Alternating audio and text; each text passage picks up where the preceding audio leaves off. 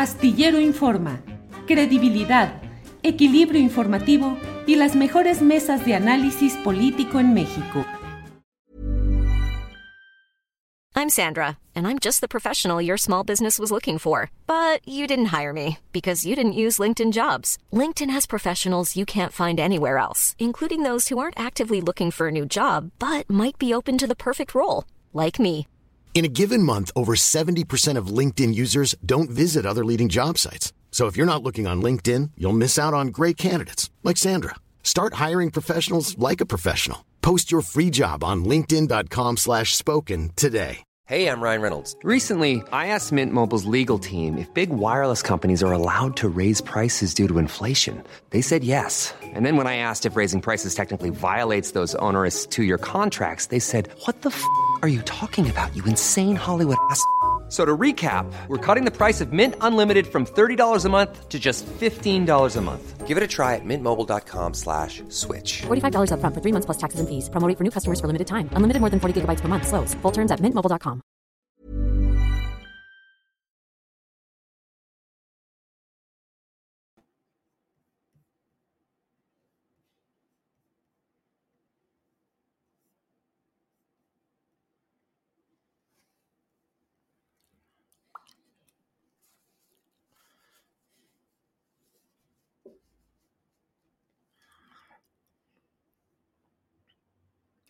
La una de la tarde, la una de la tarde en punto, y les saludo desde este espacio. Déjeme nada más arreglar este tema de sonido. Ya. Em, la una de la tarde en punto en Astillero Informa, que usted sabe que transmitimos de una a tres de la tarde. Hoy estaremos un poquito más porque la verdad es que hay mucha información, muchos temas interesantes y relevantes que vamos a compartir con ustedes. Estas horas han sido muy intensas en relación con pues el tema de lo que ha decidido Moscú eh, de avanzar sobre una parte eh, en, en, este escenario pues bélico que se ha desatado y que ha provocado una conmoción en las bolsas de valores, en las percepciones económicas. El Consejo de Seguridad de Naciones Unidas también tiene que tomar una decisión, aunque claro está que ahí el veto de Rusia puede eh, seguramente impedirá que se tome una decisión en forma. Y además, eh, el propio Joe Biden está hablando en estos momentos. Mi compañera Adriana Buentello está haciéndome llegar algunas de las eh, de los datos esenciales que está dando Joe Biden. va a proteger a los aliados de la OTAN, de la Organización del Tratado Atlántico del Atlántico Norte. dice que Putin se va a convertir en una especie de un desgastado paria y quienes se unan a él.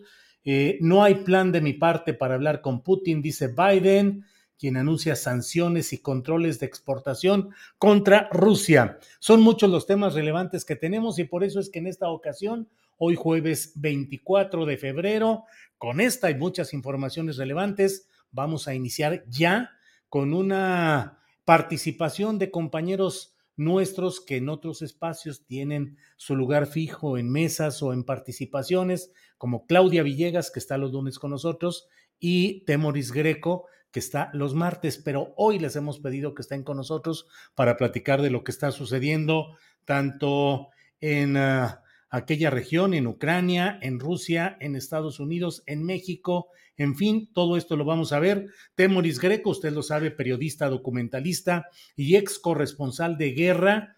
Eh, Claudia Villegas, periodista especializada en economía y directora de la revista Fortuna, y se incorporará un poco más tarde Ramsés Pech, que es analista y asesor de la industria energética. Doy la bienvenida a Temoris Greco, que ya está por aquí. Temoris, buenas tardes. Hola, hola, hola, Julio, qué, qué, qué, qué gusto compartir con, con, Claudia este, este foro. Así es, gracias igualmente, Temoris. Digo igualmente el gusto de que esté con nosotros Claudia Villegas, a quien saludo. Claudia, buenas tardes. Buenas tardes, Julio, y buenas tardes a Temoris y buenas tardes a todos los que nos escuchan. Gracias. Eh, Temoris Greco, ¿en qué momento estamos? ¿Qué es lo que está sucediendo? ¿Cuál es el impacto para la política global? Por favor, danos ese contexto de lo que está sucediendo. Temoris, por favor. Yo, creo que es muy, muy importante insistir en que más allá de las ideologías que pueda tener la gente y, de las perspectivas que puedan tener, aquí hay gente que, que, está sufriendo. Hay un país que es el escenario, el teatro de la guerra. Hay, gente que va a sufrir la destrucción de sus hogares, de su economía, de sus puestos de trabajo. Hay un pueblo que es el que va a poner los muertos y ese es el pueblo de Ucrania. Uno puede decir Washington, sí, tal cosa, otro puede decir es que Moscú, tal cosa, pero eh, eso, es por, encima, eso es en el marco de los cinismos y las, y las, hipocresías de la política global. Hay gente que, va, que está sufriendo ya, hay más de 40 muertos y esos son los ucranianos. El, a, nivel eh, mundial, pues nos va a pegar eh, a todos, ¿no? Para, para empezar, lo, vamos a ver en el precio de los combustibles, porque eh, va, eh, como sabemos, Rusia es un gran exportador de hidrocarburos, especialmente de gas, pero también de, petróleo y otros hidrocarburos, y, eh, y, las, las disrupciones que esto va a tener en el mercado van a ser importantes. Europa, que depende en gran medida de los, sobre todo Alemania e Italia, de, los, eh, de, de lo que envía Rusia, ahora va, va, a tener que buscarlo en otras partes y eso significa alteraciones en los mercados que conducen a una elevación de, los de los precios. Eso solamente para, para, para, empezar, porque la guerra económica, que es con la que las potencias occidentales van a enfrentar a Rusia, significan costos para esas potencias occidentales y costos para los países que como México tenemos economías que son apéndices de esas economías occidentales, en, el caso nuestro, de la economía de Estados Unidos. Gracias, Temoris. Claudia, por favor, ¿cuál es eh, el momento económico que estamos viviendo? ¿Cuáles son los impactos de lo que está sucediendo en esta situación bélica? Por favor, Claudia. Muchas gracias, Julio, y un honor platicar esta tarde al lado del maestro Temoris. Lo que sucede es que, como bien apunta Temoris, Rusia pues es un gran exportador de combustibles. Eh, Alemania eh, acaba de suspender la certificación de un gasoducto que mucha gente le apostaba a que Alemania no tuviera una posición mucho más contundente en este conflicto porque necesita ese, ese gasoducto, pero detiene la certificación. Estados Unidos sanciona a las empresas que están participando en este gasoducto y no solamente vamos a enfrentar una gran disrupción en lo que parece un lugar común, pero muchas eh, voces lo llaman este nuevo orden mundial, porque como bien dice Temoris, va a morir mucha gente inocente, un país que va a poner los muertos pero Rusia en este momento no solamente está tratando de enviar un mensaje de cómo pertrechar sus fronteras, de cómo estar seguro en su territorio, sino que también tenemos una economía rusa en crisis después de la pandemia, después de lo que ha sido pues un periodo muy fuerte para el gobierno de Putin, porque Ucrania estaba con otro modelo económico, con muchas alianzas, algunos opinan que estaba siendo apoyada para debilitar a Rusia, pues estaba mostrándole a los rusos que a lo mejor Putin no lo estaba haciendo muy bien. Y claro, lo que necesita mostrar Rusia es que Ucrania no es el modelo perfecto, que tiene muchos problemas y que eh, Rusia tiene la razón. Y como bien dice Temoris, bien la guerra económica están eh, tratando de bloquear las operaciones de bancos estatales rusos que tienen que ver con la energía. En este momento a muchos países les gustaría bloquear las compras de combustible de Rusia de una manera mucho más drástica, pero se necesita ese combustible en medio de la inflación histórica más importante que, de la cual se tiene memoria. Ayer Trump decía, conmigo no hubiera pasado esto de Ucrania y Rusia, pero tampoco la inflación. Me parece que hay muchos temas que discutir, además del bélico, Julio Temoris, amigos.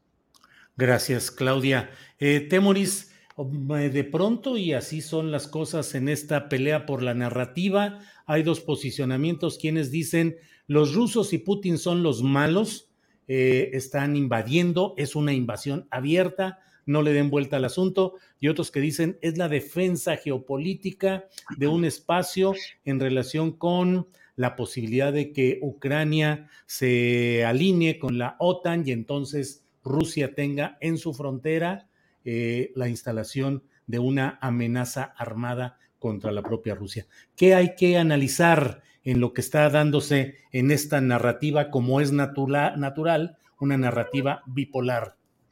Así, pues hay que, hay que escapar de esa bipolaridad, Julio, porque esa, esa, idea de la, de la, bipolaridad lo que hace es, es colocarnos bajo la legitimidad que tratan de imponer cada uno de los polos en contra del otro los, los, eh, cuando el colapso de la, de, la, de la, Unión Soviética, los países occidentales aprovecharon este colapso para metérsele a los rusos hasta la cocina. O sea, eh, les quitaron la hegemonía que, que, tenían sobre países de Europa del Este, eh, se, se, separó la Unión Soviética, pero entonces los occidentales se fueron sobre los países bálticos, los incorporaron a la OTAN, eh, y también intentaron hacer lo mismo en Asia Central y en el Cáucaso.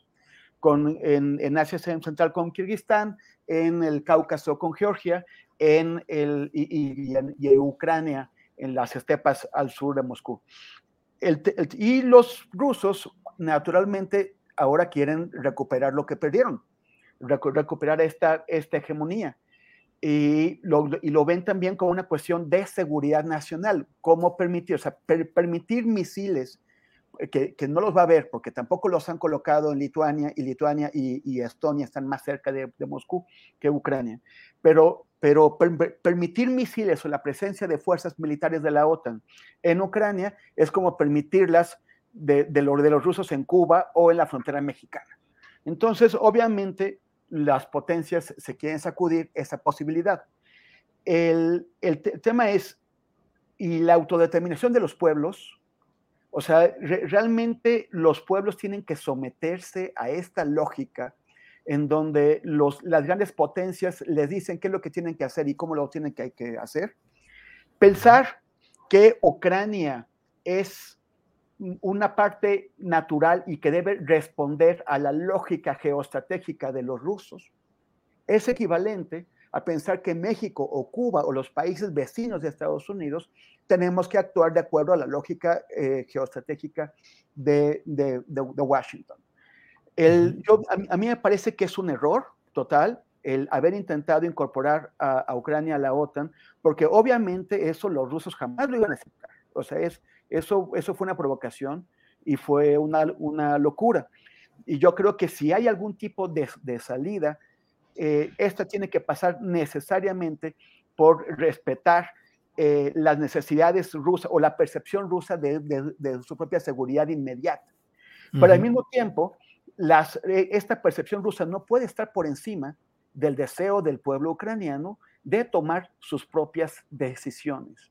Y, y, y, así como Rusia, o sea, aquellos que convalidan la invasión de Ucrania por Rusia, porque Rusia lo necesita para su seguridad, pues así igualmente estarían convalidando una invasión de Estados Unidos a Cuba o a México o a algún vecino bajo, las, eh, bajo los imperativos de su propia seguridad.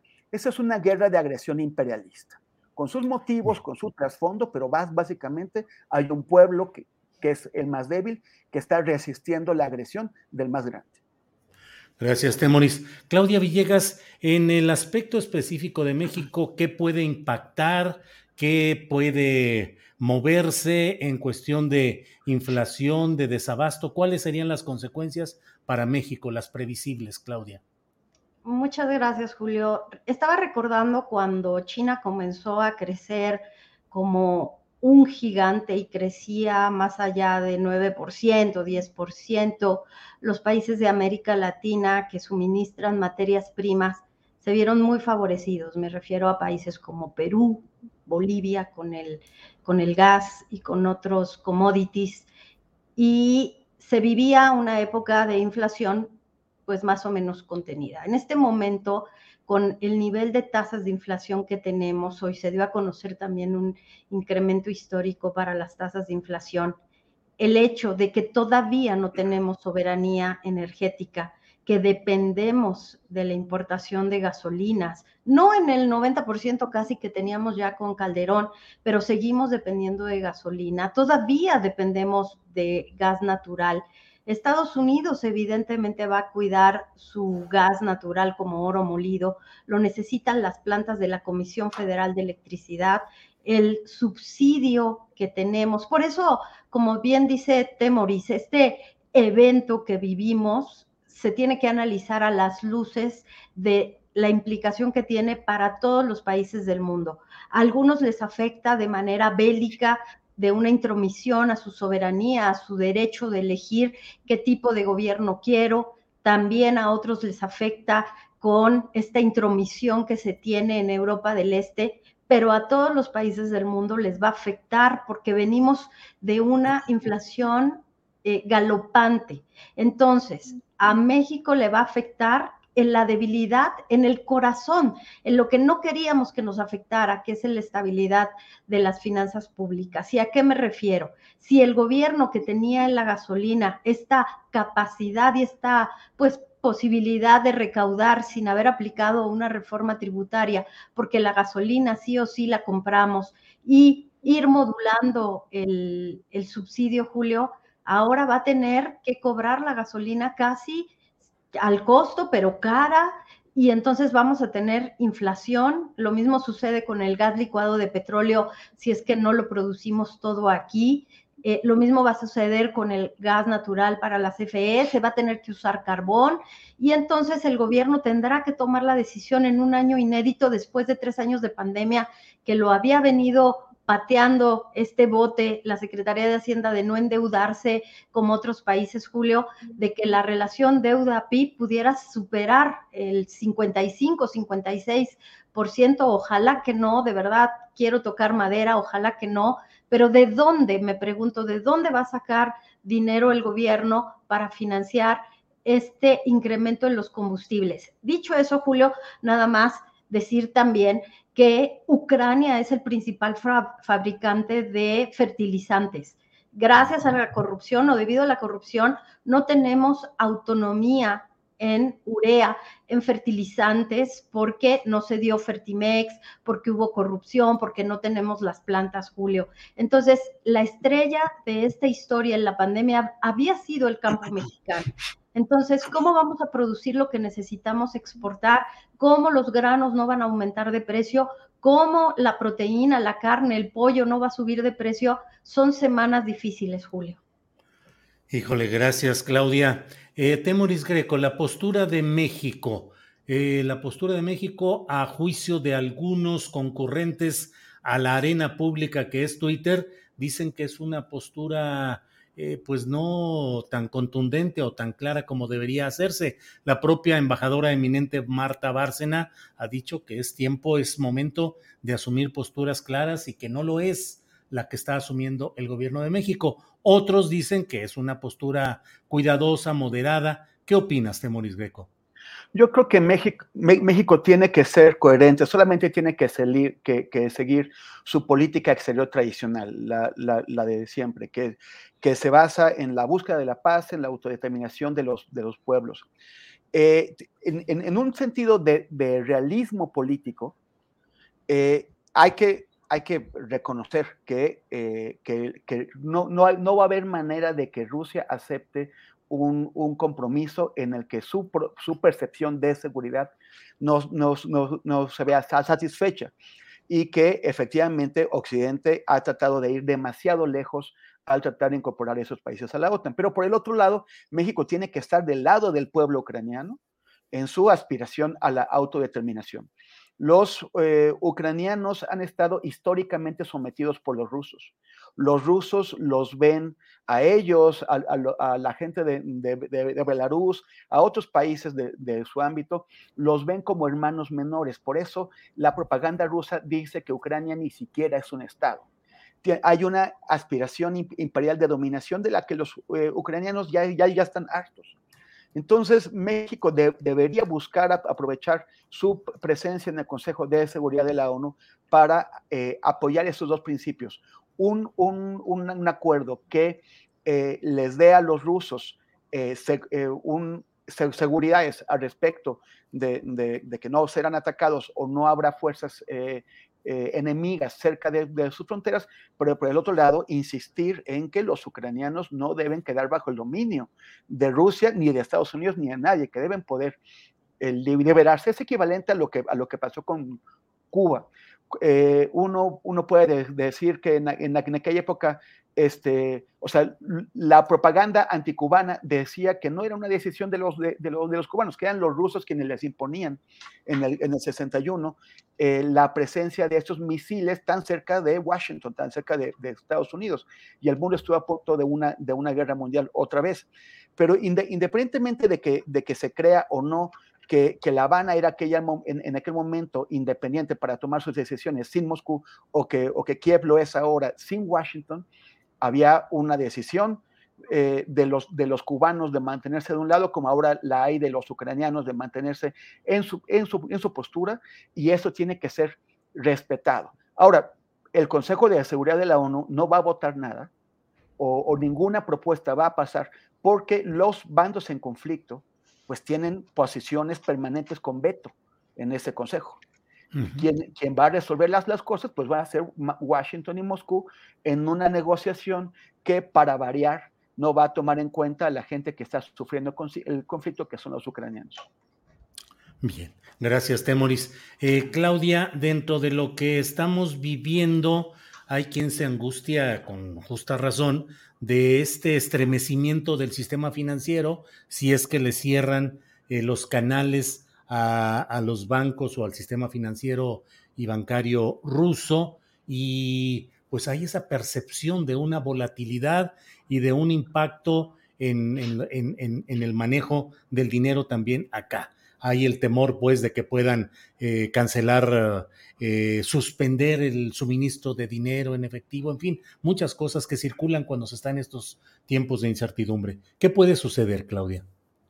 La amenaza que ya se presentó, Julio Temoris, amigos, es que a Rusia le puedan suspender el sistema de transferencias electrónicas, el llamado SWIFT, pero también está el hecho de que Rusia se ha venido preparando con un sistema paralelo que es el SPFS. Entonces podría seguir operando con sus transacciones.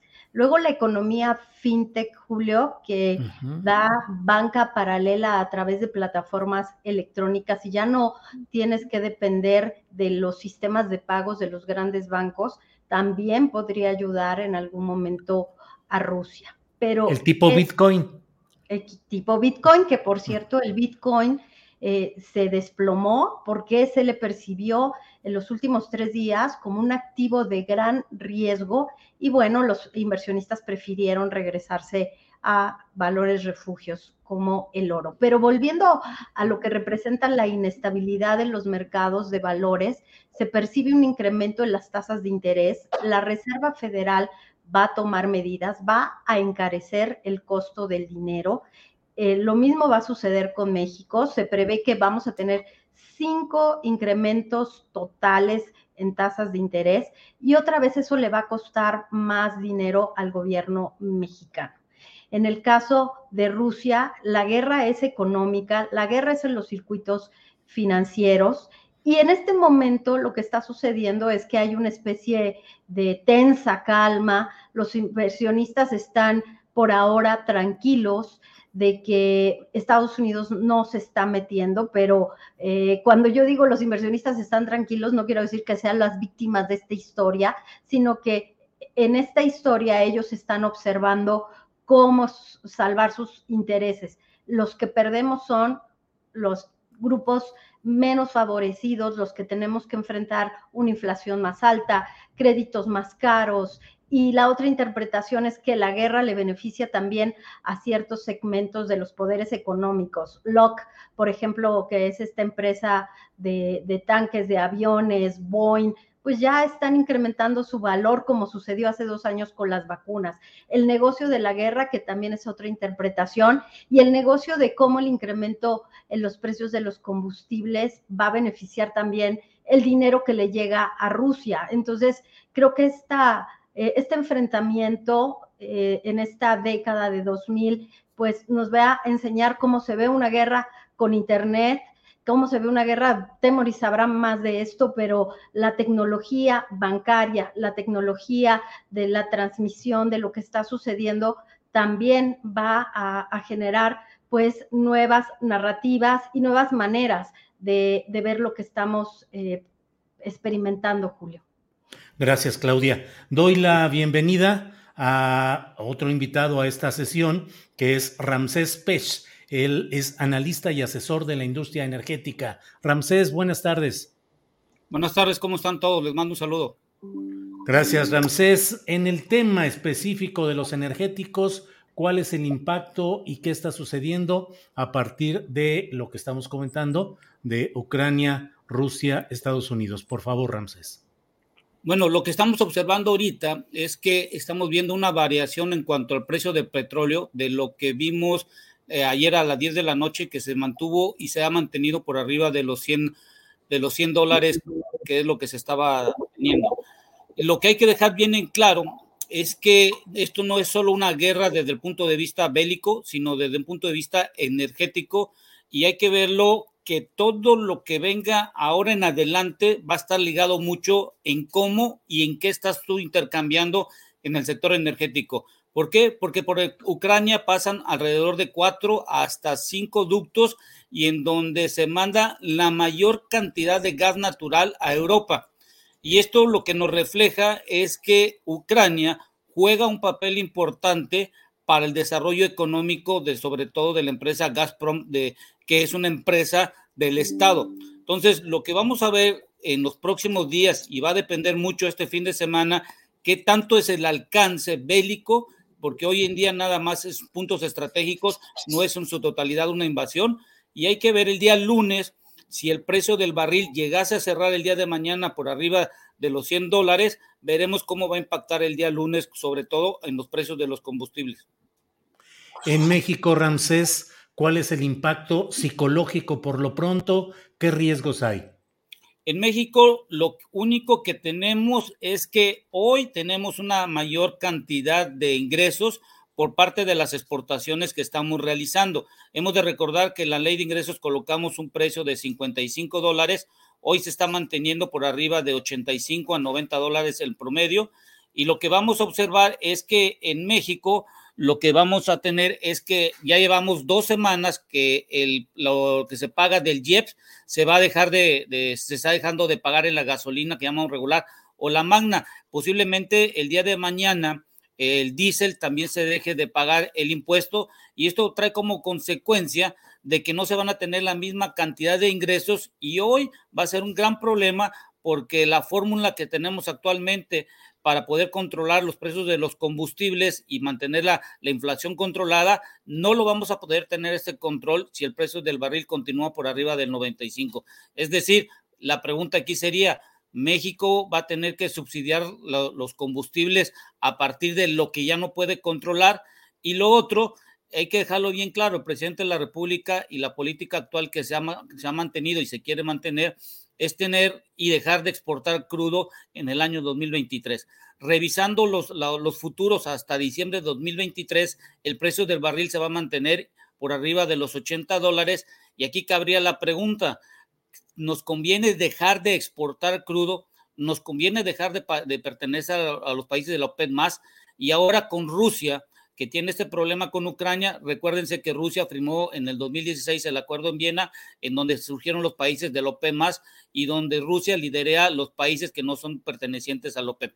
Aquí hay muchas aristas para México y yo creo que debemos de entender cómo nos vamos a adaptar y qué es lo que tenemos que hacer para un largo plazo, porque ya vimos que la geopolítica en cualquier momento cambia las condiciones económicas en, en el mundo.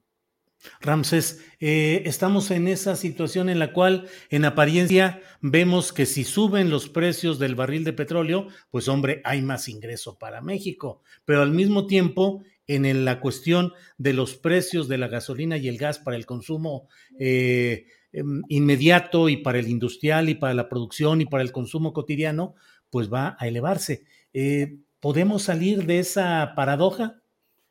Con las condiciones políticas que tenemos hoy en día, muy complicado. ¿Por qué lo digo? Porque dependemos gran parte de lo que importamos, tanto de combustibles, gas licuado de petróleo, gas natural y todos los derivados y que se encuentran en la industria de hidrocarburos, dependemos mucho de las importaciones. Hoy estamos viendo datos del INEGI donde vimos que eh, se cerró en el, en, el 2020, en el 2021 y lo que estamos observando nosotros es que el déficit comercial en el sector de hidrocarburos eh, que se cerró el, en, este año, tenemos un déficit de casi de 24 mil millones de, de, dólares en el 2021, es decir, ni con lo que exportamos podemos compensar o tener un, un valor positivo, es decir, somos deficitarios en el 2021 por 24 mil millones. Ahora, haciendo un ejercicio, quitando las exportaciones, supongamos que ya dejáramos de exportar en el 2021, hubiéramos dejado de exportar, nuestro déficit pasaría a 48 mil millones de dólares. Esa cantidad de dinero creo que es un dinero que se está, se está haciendo, se está yendo fuera de nuestro país y ahora dependemos mucho que las seis refinerías que tenemos hoy en día, que están trabajando menos del 50%, lleguen en menos de, del cierre del 2023 a estar operando por arriba del 80%, que tengamos un dos bocas que ya esté operando en el primer semestre, el segundo semestre del 2023 y Deep Park, bueno, que nos permitan traer el 100% de los combustibles. Por eso es muy complicado, a tu pregunta que me realizas, que si podemos cambiar esto, es muy complicado y dependemos de muchas variantes y de sobre todo la cantidad de dineros que se puedan tener para Pemex y la Comisión Federal de Electricidad, no en el, en el corto plazo, sino en el largo plazo. Gracias, Ramsés. Eh, como era de suponerse, así lo sabíamos y lo preveíamos, pero decidimos hacer el programa de esta manera, pues ya nos uh, limitó la monetización YouTube eh, por tocar temas que le resultan incómodos a los anunciantes o a, a, la propia cadena, pero bueno, ya sabe que estamos siempre en esto. Agradecemos los donativos y aportaciones del público, la audiencia para continuar con nuestros programas, pero bueno, ahí está este tema. Temoris, tú has sido corresponsal de guerra, tú conoces lo que es uh, la pelea también por imponer el criterio, la percepción, la narrativa. Ya hoy estamos en presencia de envíos de imágenes, de videos que no corresponden necesariamente a la realidad y puede venirse, o ya está, no lo sé, esa pelea por la percepción y por los contenidos. ¿Qué opinas de esto y qué hay que hacer para poder saber realmente qué es lo que está sucediendo y no irnos con la corriente de la desinformación, Temoris? Bueno, esto es, esto es lo, que, lo que tenemos que hacer cotidianamente todos, sobre todo las, las personas más, más informadas y más eh, educadas informáticamente, o sea, las, las que están más, más acostumbradas al, al, uso de las redes sociales y de las tecnologías de la, de la información, que es cuidar mucho lo que compartimos. O sea, hay eh, en, en, cada momento importante en el país y en, ya en el mundo, se producen ofensivas de, de, de desinformación para engañar a la gente. Eh, por, por, ejemplo, una, una que estamos viendo ahora es que hay eh, nazis ucranianos, pero no hay nazis rusos cuando en realidad aquí tenemos una confrontación de viejos nacionalismos y los nacionalismos, como sabemos, dan dan lugar a fascismos. Hay nazis de, de ambos lados y la cuestión es, es que quién es, quién es aquí, quién eh, tiene, eh, qué, qué, nazis tienen los, los fusiles y, y, qué nazis tienen los misiles.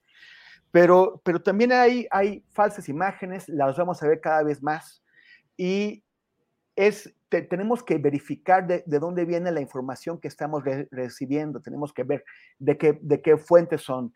Es, eh, no hay que compartir imágenes que no tengamos plena seguridad de dónde fueron tomadas, por quién fueron tomadas, cuáles fueron las condiciones.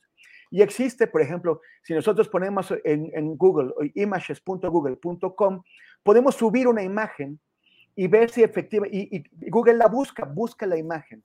Y ahí podemos ver si efectivamente corresponde a lo que nos están diciendo o es típico de, otra guerra, ¿no? Eh, no, no, será la, primera vez en que ponen imágenes que corresponden a otros lugares y, otro, y otros, otros, otros, otros momentos. Este, es también importante salir de las cámaras de eco. Las cámaras de eco eh, son aquellas en donde nos, nos metemos, y, o sea, nos metemos un poco nosotros y nos mete también los uh, algoritmos de, los, de, la, de las redes sociales, cámaras de eco en donde solamente escuchamos aquello con lo que ya estamos de acuerdo y dejamos de escuchar aquello con lo que no estamos de acuerdo. Entonces dejamos de entender las cosas, dejamos de ver otros puntos de vista y otras informaciones que no concuerdan con lo que nosotros quisiéramos que fueran. hay que, hay que eh, acudir a una, a una variedad de, de, fuentes, tanto, tanto en este tema de la guerra con Ucrania, como en general, con todo lo que hay que ver una, la mayor variedad de fuentes para eh, tratar de generar criterios propios, de, dejar de, repetir lo que nos dicen, para tratar de tener criterios propios. Eh, cada vez vamos a tener más de esto y, eso significa que estamos más expuestos ante una intoxicación informativa. Tenemos que decidir, ¿nos vamos a dejar intoxicar o vamos a combatir la intoxicación? Gracias, Temoris. Eh, Claudia, Estamos ya en la parte final de, esta mesa que hemos organizado sobre estos temas eh, tan actuales y tan vibrantes en estos momentos. Eh, a quienes nos escuchan, Claudia, y que dicen, híjole, invierto, no invierto, mi negocio, cómo le va a pegar todo lo que está sucediendo, eh, mantengo el dinero en el banco en inversión fija, construyo, no construyo lo que tenía pensado, un local, una casa, ¿Qué, recomendar a la gente hoy, Claudia? Gracias, Julio. Pues nada más eh, estar muy de acuerdo con lo que dice Temoris respecto a qué tipo de información estamos eh, teniendo acceso, porque esas perspectivas, ese ánimo, eh, toda esa información, Julio, no sabes cómo afecta de alguna manera también en los precios, porque la gente comienza a estar nerviosa, a acaparar. Hoy el precio del gas ya aumentó, no debería de haber aumentado, pero ya está aumentando. Ya llamas y pides gas y ya está más caro porque Ucrania, ¿no? Creo que todos tenemos que ser muy responsables porque como, como hemos dicho en esta mesa, estamos hablando de que estas narrativas también que tratan de ser intervencionistas también nos afectan. Esta demostración de fuerza, esta demostración de que se puede invadir hacia un país o violar los derechos humanos. Eh, escuchaba en la mañana analistas de mercados de valores decían, es que China puede también con Taiwán o Estados Unidos con México tenemos que ser muy cautos y muy prudentes, tratar de no consumir más gasolina, más gas de lo que se necesita. Yo creo que este es un momento de estar con la cabeza muy fría, de no agobiarnos, Julio. Es lo que podría compartirles. Gracias, Claudia. Eh, Ramsés Pech, eh, contigo vamos a cerrar esta, esta plática y te quiero preguntar, el proyecto general del gobierno de México, del presidente López Obrador, fundado en la, recuperación de la soberanía energética, la planta de dos bocas, la actualización de otras refinerías, en fin, todo este proyecto, la reforma energética en general, la eléctrica, ¿se ven afectados y acaso obstruidos gravemente por lo que está pasando en Ucrania? Eh, yo te lo comento, Julio, no porque hemos perdido el tiempo estos últimos tres años en discusiones legales. Aquí no hemos entendido que el mundo ya está cambiando y modificando.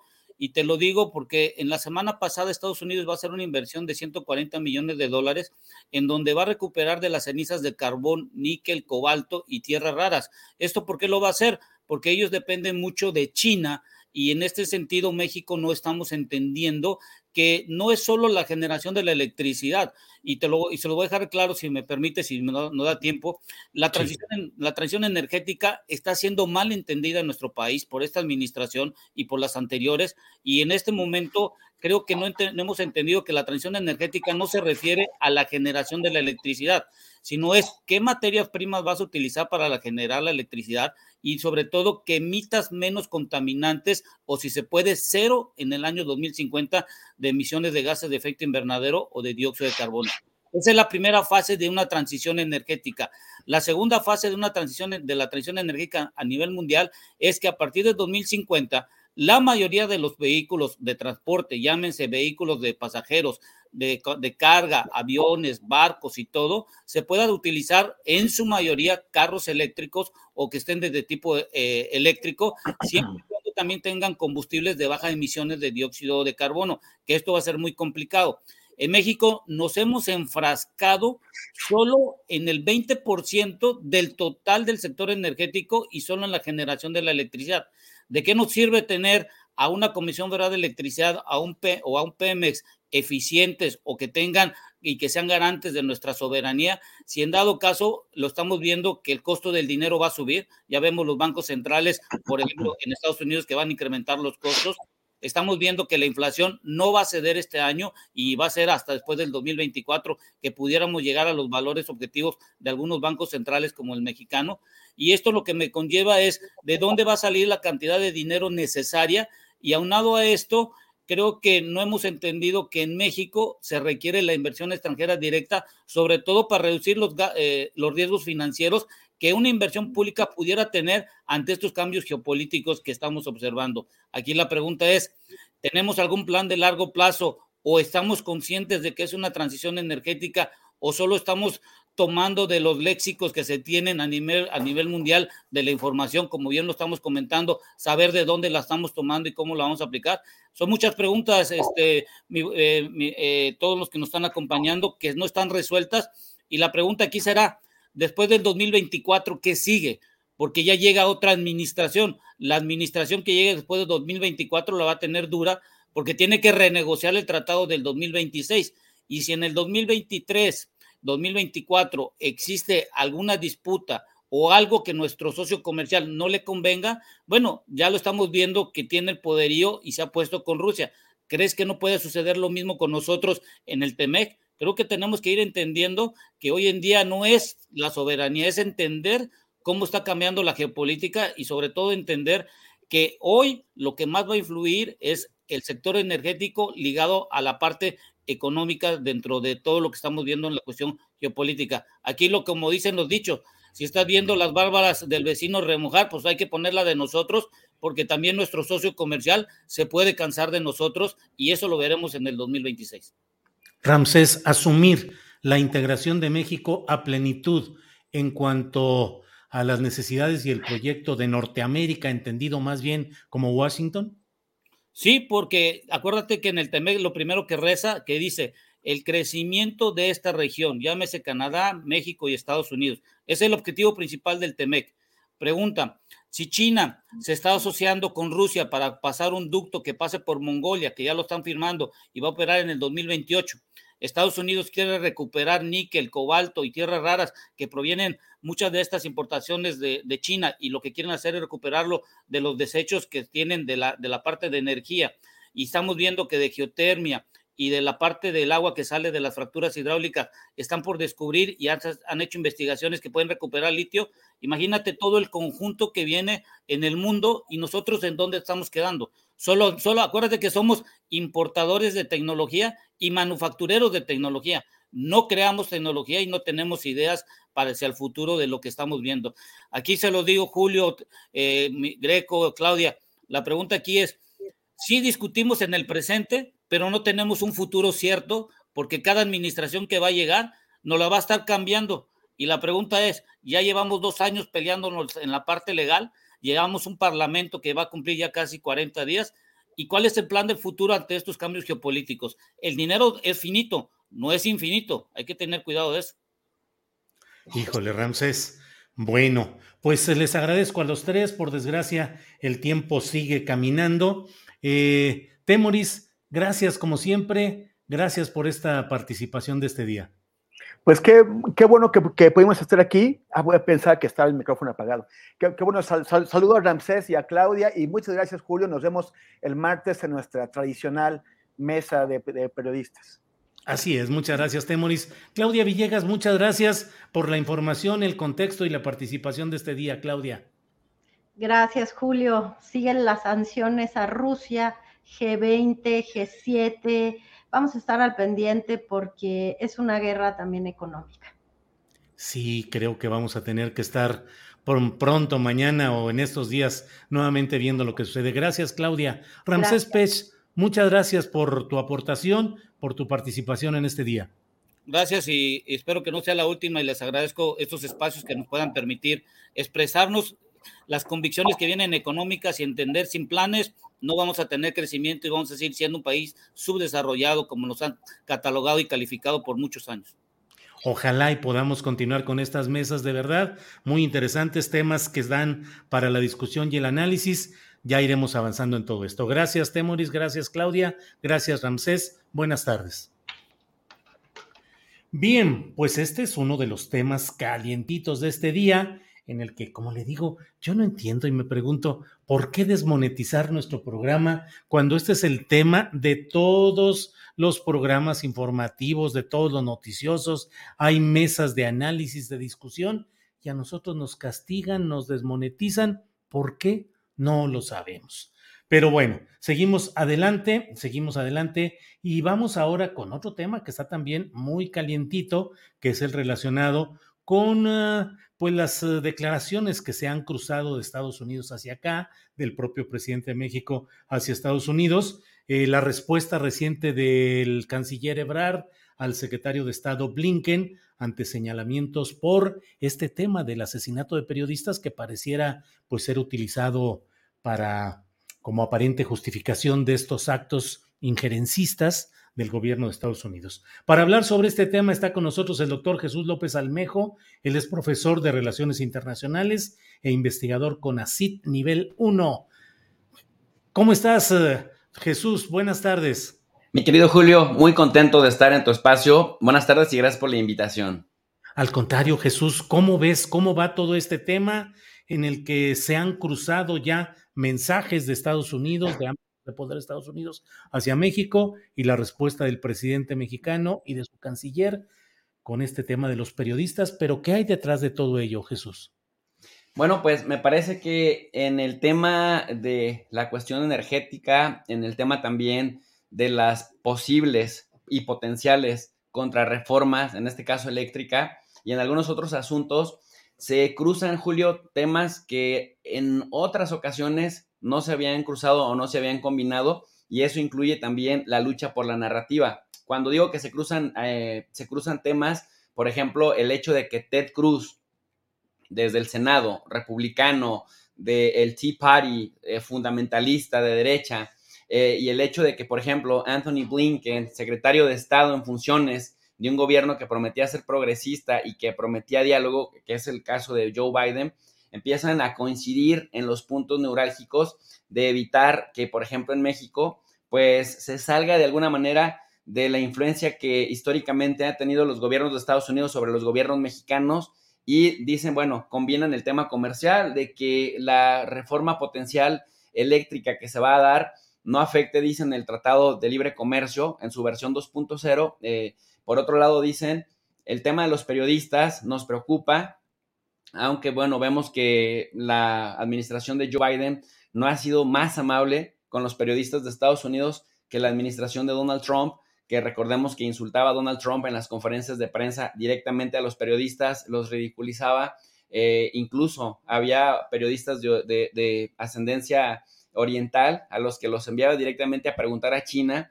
Y bueno, en el caso de Joe Biden, recordamos esta pregunta que ni siquiera tenía tintes personales, esta pregunta que le hace el periodista de, Fox News acerca de la inflación. Y bueno, ya recordamos lo que le dijo.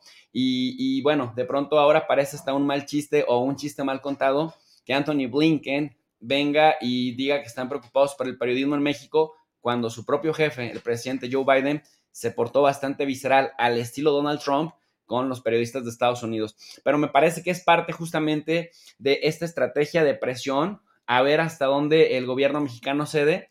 Y me parece también acertado que tanto Esteban Moctezuma, el embajador mexicano en Estados Unidos, como el canciller Marcelo Ebrard, de manera muy cortés, el primero le haya respondido al senador Ted Cruz y por otro lado también de manera muy cortés el canciller mexicano le haya respondido en este caso a, al, al de este eh, secretario de Estado, que por cierto, bueno, pues uno lo presumía o uno lo, piensa muy ocupado en el tema de Rusia y Ucrania, pero vemos que, bueno, finalmente los tentáculos están puestos en todos aquellos aliados estratégicos que puedan desviar ciertos cursos de los intereses fácticos económicos en ese país, Julio. Sí, efectivamente coincido contigo, Jesús, en esa, en ese momento en el cual la atención parecería eh, que debería estar concentrada al 100% en el tema Ucrania y todas las consecuencias, y encuentra el secretario de Estado tiempo y eh, redacción para lanzar este mensaje. ¿Crees, Jesús? Dices que es un poco tratar de ver hasta dónde aguanta México. ¿Es un amago?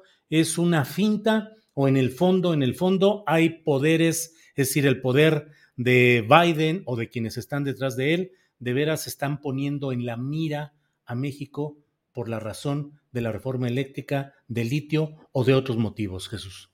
Me parece que la combinación de todos los elementos que mencionaste, Julio, es decir, hay poderes fácticos que no están dispuestos a perder un solo dólar en razón de que en México haya cambios, haya cambios incluso constitucionales que impliquen reformas a la constitución y también el amago justamente se da para ir avisándole al gobierno mexicano, históricamente subordinado al de Estados Unidos, que esos poderes fácticos en este momento eh, representados en Joe Biden no están dispuestos a perder nada.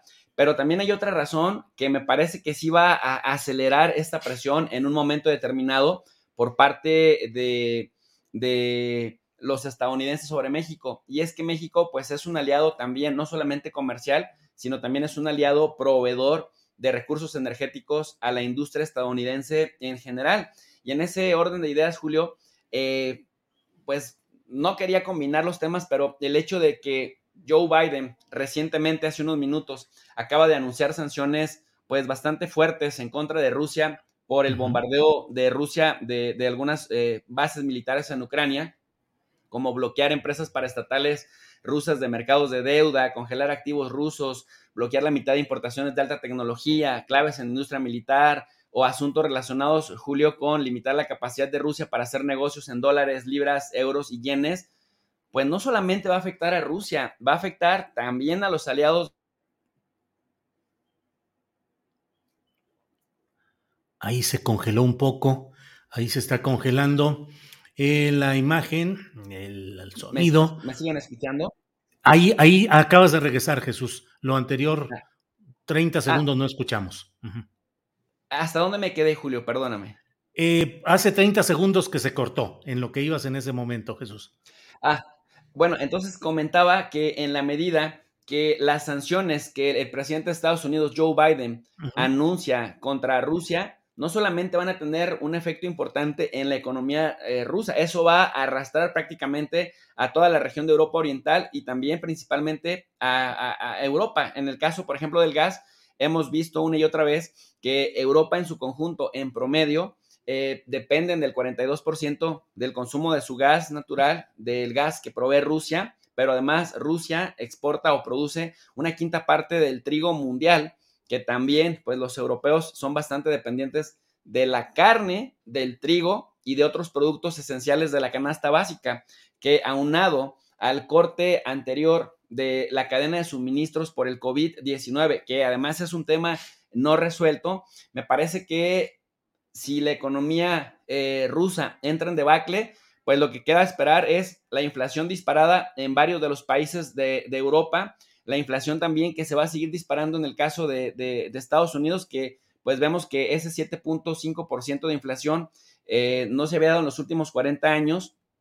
Y por otro lado, pues la mismísima, la mismísima Rusia, que si además lo excluyen del SWIFT, del Sistema Internacional de Pagos, pues en tres o cuatro años, dependiendo la duración que tenga este conflicto, va a generar un problema económico que probablemente ese gran respaldo que tiene Vladimir Putin en este momento de 72%, pues disminuya y también pues ponga en, tela de juicio su potencial eh, reelección. ¿Esto qué tiene que ver con lo que me preguntabas de México?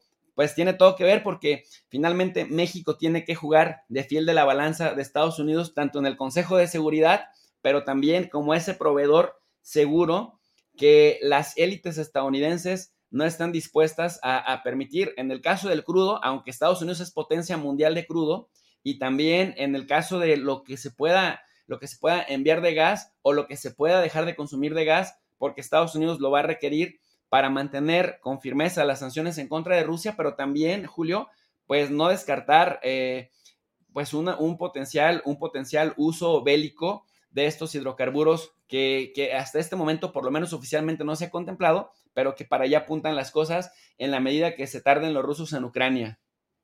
O sea, petróleo mexicano para este tema bélico, Jesús. Petróleo mexicano, mano de obra barata mexicana y otros recursos que se consideran en Estados Unidos necesario para atender sus propios problemas de inflación, porque una de las, de las, de las, de las variables que afectan y que pueden explicar la inflación en Estados Unidos, que decíamos es la más alta de los últimos 40 años, es que tuvo un problema en la cadena de suministros y que se dio lo que se conoce también en Estados Unidos como el gran, eh, el gran despido o, el gran, eh, o la gran renuncia, que estamos hablando de unos 20 millones de personas que renunciaron a sus empleos y que están buscando eh, reacomodarse en otros lugares justamente porque necesitan aspirar a tener un mayor ingreso debido a que perdieron poder adquisitivo en la medida que la inflación se mantuvo alta y la inflación se mantiene alta porque al haber afectaciones en la cadena de suministros, pues deja de haber productos y al haber pocos productos, pues estos se elevan y al elevarse, pues nuevamente el círculo vicioso hace que eh, el dinero alcance cada vez para menos cosas. Entonces, si Estados Unidos, en ese contexto raro, Julio, en el que nos hemos eh, encontrado ya, y digo nos hemos encontrado porque aunque estamos en México y somos mexicanos, también estamos experimentando un fenómeno mundial de interdependencia compleja, en donde está involucrado nuestro principal socio comercial, que estaba jugando una relación asimétrica con estructuras normativas muy claras y muy definidas que pudieran tornarse eh, también raras con, pues, con cambios estructurales que, bueno, nuevamente vuelven a reordenar este tipo de, de variantes que no necesariamente todos los jugadores van a quedar igual de bien parados. Y para eso, pues México sí es, sí es esencial. Eh, Jesús, cierro esta entrevista agradeciéndote el tiempo que nos has dado, pero preguntándote, lo que se viene es un apretón al proyecto nacional que encabeza el presidente López Obrador, un apretón por las nuevas circunstancias económicas internacionales y por las necesidades del propio Estados Unidos? Sí, totalmente. Lo has dicho magistralmente, mi querido Julio. Se van a apretar las tuercas en la región, en el hemisferio occidental, que aunque Joe Biden hace días decía que México ni América Latina eran su patio trasero, sino su patio delantero, necesita Estados Unidos en tiempos eh, beligerantes, en tiempos de guerra, necesita la lealtad total de, de los miembros del hemisferio occidental, en donde pues México forma parte indispensable, sobre todo por los 3.200 kilómetros de frontera que compartimos, pero también porque tenemos un comercio de un volumen de unos entre 500 mil y 600 mil millones de dólares. Recordemos que México es el principal socio comercial, desplazando a China en razón de la guerra comercial que Trump inició en 2018 contra China. Y en ese sentido, Estados Unidos y las élites, no me refiero nada más al presidente Biden, porque ya lo estamos viendo, ataques de republicanos y ataques de demócratas, sino al Estado profundo, a la burocracia estadounidense y al poder fáctico que controla esa burocracia, no le va a dar tanto margen de maniobra al presidente López Obrador, pero también a los otros líderes de América Latina. Y ahí es donde, pues, cada uno de estos liderazgos en América Latina van a tener que responder de manera estratégica, ya sea alineándose totalmente o ya sea teniendo, generando sus espacios de autonomía, estimado Julio. Que no le queda mucho espacio a México para aspirar a esa soberanía o a esa situación, Jesús, creo. Cierto. ¿cierto? En fin, pues eh, doctor López Almejo, es un gusto siempre platicar contigo y espero que pronto tengamos oportunidad de ampliar estas, eh, estos espacios de reflexión. Por lo pronto. Muchas gracias, querido Julio. Les mando un fuerte abrazo. Gracias. Que estés bien. Hasta luego. Gracias. Ha sido el doctor Jesús López Almejo. Y bueno, mire, para seguir adelante, antes de que lleguemos a la mesa de seguridad, que hoy va a estar muy interesante porque justamente tenemos eh, esta parte relacionada con, eh, pues con todo lo que está sucediendo a nivel internacional y nacional. Va a ser una mesa muy interesante, le invitamos a verla, pero mire, escuchemos lo que el presidente López Obrador hoy dijo en relación con la situación económica y las previsiones que tenemos para salir adelante. Sebastián, cuando esté listo el video, por favor, adelante. Este... En términos de política exterior, nos vamos a seguir conduciendo, eh, promoviendo que haya diálogo, que no se utilice la fuerza, que no haya eh, invasión, no estamos eh, a favor de ninguna guerra. México es un país eh, que siempre se ha pronunciado por la paz. Acerca de los efectos económicos que puede generar, que de, hecho ya está produciéndose, estamos nosotros desde hace algún tiempo preparados para que si nos aumenta mucho el precio del gas de importación, eh, podamos eh, echar a andar todas las plantas de generación de energía eléctrica que eh, no requieren gas para eh, evitar el aumento en los costos de eh, la energía eléctrica. Eso, informarle a la gente. Bueno, pues así están las cosas. Eh, mire, vamos a hacer un pequeño promocional y regresamos con la mesa de seguridad, pero aprovecho, aprovecho para darle las gracias a quienes nos están viendo a través de Facebook ya sabe que los uh, jueves, pues ya estamos desmonetizados aquí en YouTube, pero las reglas son todavía más drásticas en Facebook. En Facebook castigan no el programa, como lo está haciendo YouTube con este, sino que en Facebook pueden castigar el canal si los temas que metamos en nuestras mesas resulten inadecuados o incómodos para los criterios de ellos. Para preservar nuestro canal de Facebook es que los jueves preferimos eh, despedir aquí dándoles las gracias a quienes nos acompañan en Facebook e invitándoles a que pasen a nuestro canal de Julio Astillero, que está desde luego tanto en Julio Astillero como en Astillero TV, que es el canal alterno que tenemos, y ahí pueden por favor ver. Así es que gracias a Facebook y nos vemos de inmediato ya. Pásense por favor a YouTube, donde continuamos con la mesa de seguridad. Pero, em, pues son las dos de la tarde. Eh, Sebastián, una cortinilla que pongamos y regresamos en unos segundos con nuestros compañeros, por favor.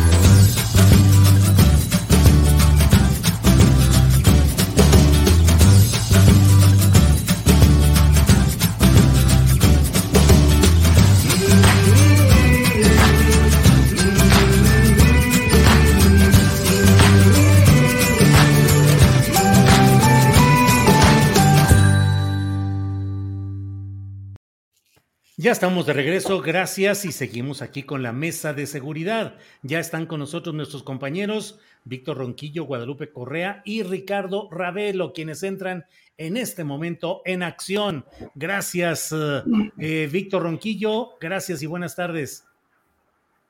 Hola, ¿cómo están? Pues muchas gracias, muy contento de estar aquí como cada jueves. Aquí estamos, Julio. Gracias, Víctor. Guadalupe, buenas tardes. Choc, choc, choc. ¿No? ¿No, no se oye? Algo sucede. Si quieres, damos, eh, seguimos con los saludos y, eh, a ver, déjame ver. Sí, no nos escuchas, ¿verdad, Guadalupe? Tú sí nos escuchas, pero nosotros a ti no. Déjame continuar. Déjame continuar con Ricardo Ravelo. Ricardo, buenas tardes.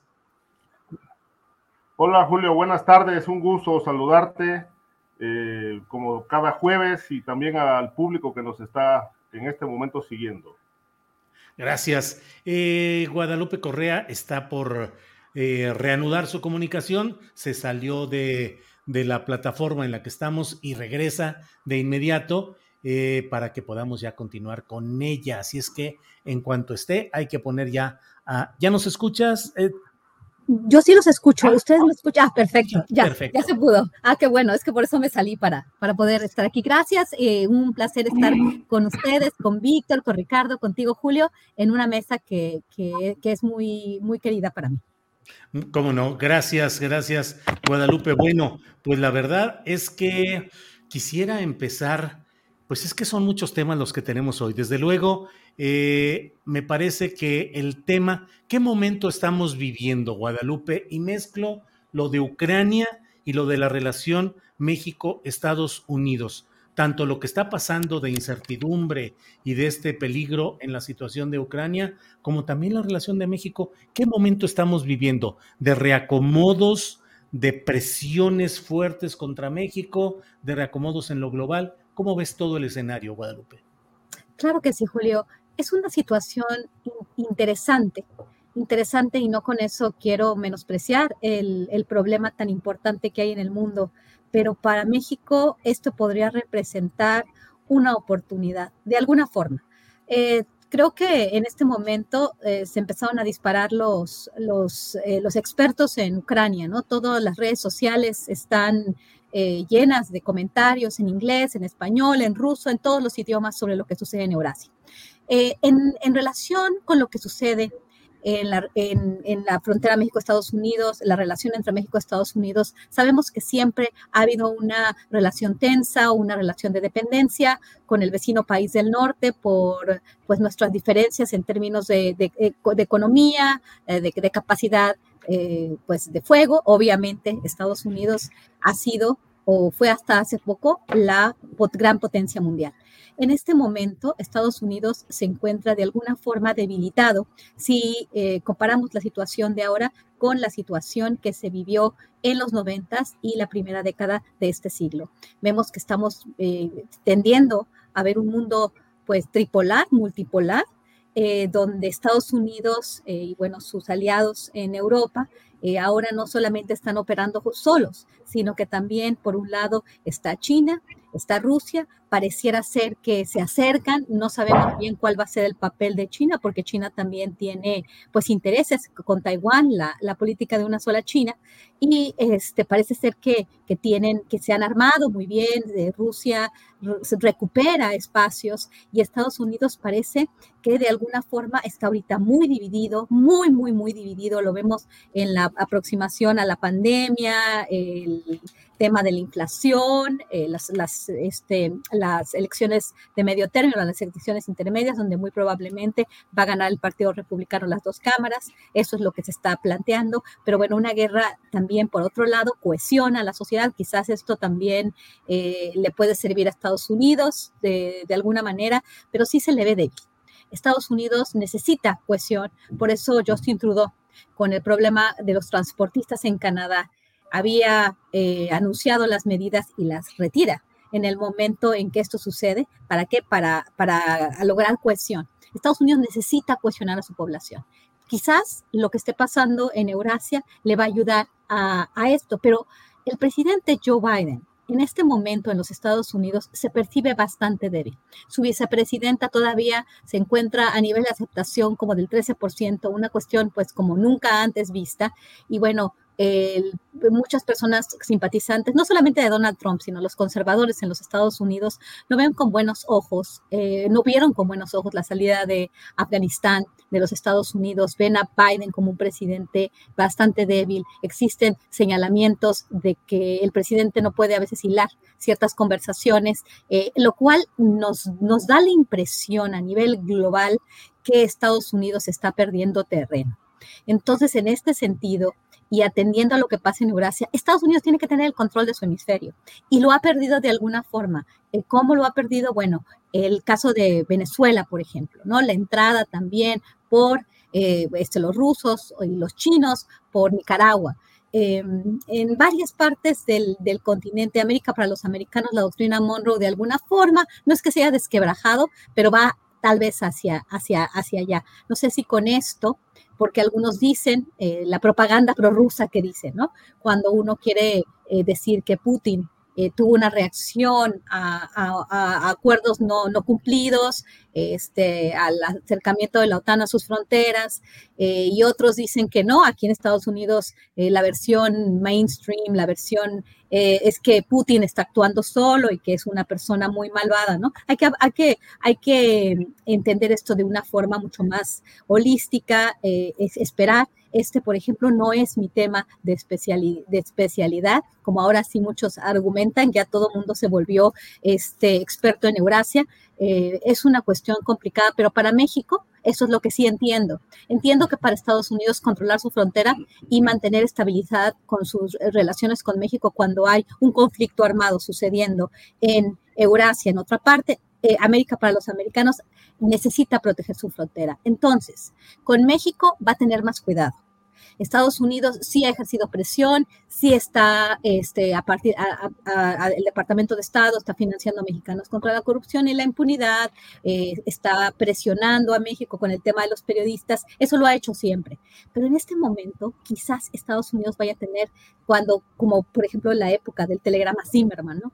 Eh, Estados Unidos va a tener que bajar la guardia porque le conviene tener a México de un aliado estratégico. Entonces, esto de alguna forma es una oportunidad para que México tome en algunas áreas decisiones más soberanas. Pienso, por ejemplo, en la reforma al sector eléctrico. Estados Unidos sí va a seguir eh, presionando, pero en, el, en, el, en, el, en, la cuestión real, tal vez en discurso sí va a seguir presionando, va a seguir manteniendo sus relaciones con los grupos que quiere, que, que, que se relaciona con el gobierno, pero también con la oposición. Pero bueno, es una oportunidad para México, la situación es delicada, pero bueno, creo que en este momento tanto Rusia como los Estados Unidos podrían ganar. Estados Unidos, Joe Biden, los demócratas podrían, si, si manejan bien esta situación, esta comunicación, porque no podemos anticiparnos, podrían formar esa cohesión, podrían, eh, yo creo que eso le están apostando, a volver a que las personas, a que el, público estadounidense vuelva a, cohesionarse como cuando pasó el 11 de septiembre. God bless America. Este, Estados Unidos, este, Dios tiene que bendecir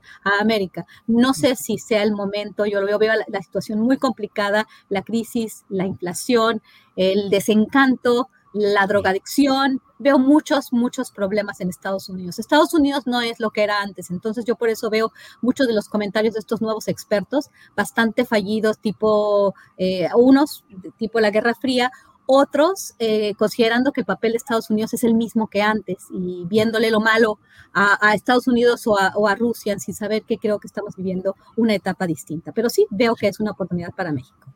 Gracias, Guadalupe. Eh, Víctor Ronquillo, ¿qué opinas sobre lo que está sucediendo en México en su relación con Estados Unidos, con toda esta serie de intercambio de opiniones, eh, eh, pues políticamente esclarecedoras de ambos, de ambos lados, o al menos con las intenciones esclarecidas tanto de allá hacia acá como de México en respuesta? ¿Qué opinas de eso y de lo que pasa también en Ucrania?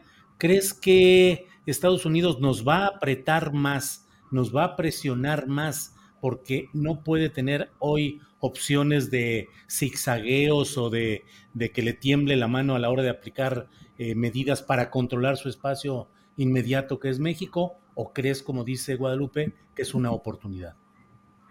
Mira, yo me sumaría a una reflexión que considera que la realidad geopolítica del mundo es distinta, ¿no?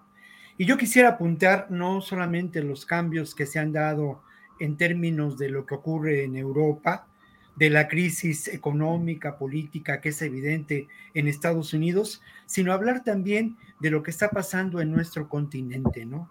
No hay duda de que en este continente hay buenas noticias que provienen de eh, pues distintos movimientos de izquierda. Encontramos en Argentina una posición política de vanguardia, un nuevo gobierno que se erigirá en Chile, en Honduras, de lo que ya hemos hablado en otros momentos, en Bolivia, eh, el resurgimiento de lo que puede ser el movimiento que llevó al gobierno a Evo Morales. Creo que esto de alguna manera conforma también una realidad distinta, ¿no? Eh, creo que por otra parte, sin duda en Estados Unidos en estos momentos de crisis económica, de crisis política que ha mencionado Guadalupe, pues los duros son y los criterios eh, duros, ¿no? Los criterios más eh, que podemos considerar más de derecha prevalecen, ¿no? Por otro lado, creo que esta fue una, una, una guerra anunciada. Esto lamentablemente, desde mi punto de vista, a mí como, como, como alguien que mira las cosas y que lamentablemente en ocasiones no, no tiene todas las herramientas para entender la complejidad de lo que está sucediendo, bueno, a mí me, me, me desconcierta mucho, pero me sumo a esas personas que de alguna manera son las víctimas, ¿no? De esta realidad. Como dice la canción aquella de Serrat, detrás, detrás de la guerra, detrás está la gente. Pero creo que indudablemente... ¿Pero crees, Víctor, que esa izquierda mexicana y latinoamericana va a resistir eh, la fuerza avasallante de lo que está pasando en Ucrania y la pelea Estados Unidos, Rusia y hasta China. This podcast is brought to you by eHarmony, the dating app to find someone you can be yourself with. Why doesn't eHarmony allow copy and paste in first messages? Because you are unique, and your conversations should reflect that. eHarmony wants you to find someone who will get you. How are you going to know who gets you? If people send you the same generic conversation starters, they message everyone else. Conversations that actually help you get to know each other. Imagine that. Get who gets you on eHarmony. Sign up today. Ryan Reynolds here from Mint Mobile. With the price of just about everything going up during inflation, we thought we'd bring our prices down. So to help us, we brought in a reverse auctioneer, which is apparently a thing. Mint Mobile unlimited premium wireless. Ready to get 30, 30, bit to get 30, bit to get 20, 20, 20, bit to get 20, 20, bit to get 15, 15, 15, 15 just 15 bucks a month. So, Give it a try at mintmobile.com/switch. slash $45 up front for 3 months plus taxes and fees. Promo rate for new customers for limited time. Unlimited more than 40 gigabytes per month slows. Full terms at mintmobile.com. Es difícil saberlo si es capaz de resistir, porque al final de cuentas cada país tendrá sus diferentes eh, movimientos de izquierda, ¿no? Pero creo que es una muy buena noticia que en América esté apareciendo o resurgiendo esa izquierda. Creo que el, el rival a vencer pues es la derecha, ¿no? O sea, es esa derecha. Por otra parte, en términos reales, y a eso iba Julio, lo que ocurre en estos momentos es como pasa en las tragedias griegas, ¿no? En donde en las tragedias todos tienen razón. Aquí lamentablemente yo no diría que todos tienen razón, sino que todos forman parte de una, ah, de una enorme, enorme, enorme injusticia. Todos, en cierto modo, los defienden los intereses de los poderosos, ¿no? Todos los gobiernos. A mí me parece que la búsqueda de la hegemonía por parte de Rusia en esta región es determinante para esta realidad, pero por otro lado está la presencia de las fuerzas de la OTAN. Por otro lado, el asunto del gas, el hecho de que Ucrania sea el segundo país más extenso en, en, Europa o en esta región de Euroasia, con grandes eh, recursos naturales, eh, nos hace pensar, lamentablemente creo que, que, que, ante lo que nos encontramos, sí es un momento de una situación muy preocupante porque involucra, lo que en otros momentos sucede, la participación de naciones que poseen armas nucleares, ¿no? Creo que la posición de México tiene que ser aún más firme en términos de, el camino de la negociación. Y un último apunte que no, que no, que me parece que es muy importante, ¿no? Eh, quien ocupa la, secretaria, la secretaria de seguridad en el Consejo de Seguridad de Estados Unidos es Rusia. Eso nos tiene que, que hacer pensar en cómo ya los mecanismos de eh, negociación, los posibles mecanismos establecidos de paz, para la paz, para el arreglo político, para el consenso posteriores a la Segunda Guerra Mundial, pues ya son insuficientes. Tendríamos que encontrar nuevas alternativas, ¿no? Y por ahí, por ahí creo que apuntaría esta primera reflexión, Julio. Muy bien, Víctor. Ricardo Ravelo, ¿cómo ves la situación de lo que pasa a nivel global Ucrania y todo lo que implica, que ya no lo repetiré, y también la relación de México con Estados Unidos y qué tanto impacta en una situación compleja como la que se vive en México, con violencia desbordada, con predominio de grupos criminales en varias partes del país, con una situación económica complicada también. ¿Cómo ves el impacto de lo global hacia lo nuestro en lo interno, Ricardo? Mira, Julio, obviamente eh, siempre se ha dicho que para una sociedad, eh, en este caso las sociedades en el mundo, eh, no es nada halagüeño, no es nada positivo que se inicie una guerra este, y que pueda escalar a dimensiones mayores, como lo ha planteado el presidente de Estados Unidos, Joe Biden, en el sentido de que si se iniciaba la guerra en Ucrania eh, por parte de Rusia, este, era el inicio de la Tercera Guerra Mundial. esperemos que esto no llegue a esos niveles, porque los impactos eh, que ya consigo trae esto son eh, desastrosos. para los países una guerra significa también un, gran negocio, sobre todo los países bélicos, muchos europeos y Estados Unidos que históricamente han, han sacado provecho de, de, la guerra, de las guerras, ¿no? Por ejemplo, el caso de la Segunda Guerra Mundial, por ejemplo, bueno, significó un gran negocio porque eh, con la, la ley Marshall que puso en, en, operación a Estados Unidos, pues se reconstruyó prácticamente toda Europa con, finan, con financiamiento de Estados Unidos, a excepción de Rusia, ¿no? que no aceptaron la ayuda, eh, o el apoyo en este caso. Eh, ahora, por lo que respecta a este conflicto, es evidente que, bueno, se están, se pueden generar algunos reacomodos en lo que se ha denominado este nuevo orden mundial. Este, pero este nuevo orden mundial, no, por lo visto, no va a estar este, exento de, violencia, exento de injusticias, exento de impactos en, en, mucho, en los mercados internacionales que ya eh, mucho se habla de las tensiones que hay en este sentido. Y, y a partir de que la invasión eh, rusa en Ucrania, este, bueno, pues eh, vimos que Estados Unidos anunció fuertes sanciones para la economía de Rusia, sobre todo para sus bancos y sus capitales invertidos en el mundo. Y esto obviamente puede traer una, una respuesta eh, seguramente también agresiva de Rusia. No hay que olvidar que a nivel Europa, Rusia, este, el Kremlin en este caso, es el principal proveedor de, gas en, los países europeos y tiene un, fuerte control, pesa muchísimo la, postura, la posición de Rusia en Europa.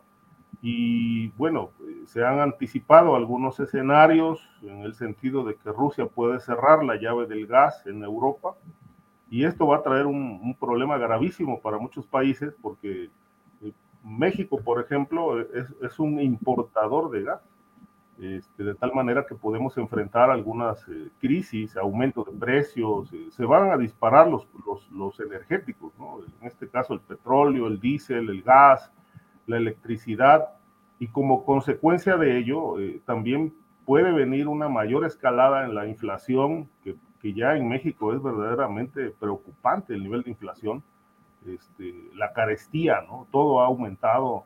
A partir de la pandemia, tiene, obviamente tuvo su impacto muy fuerte, lo hemos visto. Eh, la gente, bueno, nosotros que somos consumidores, vamos a un restaurante y bueno, el, café ya está muy caro.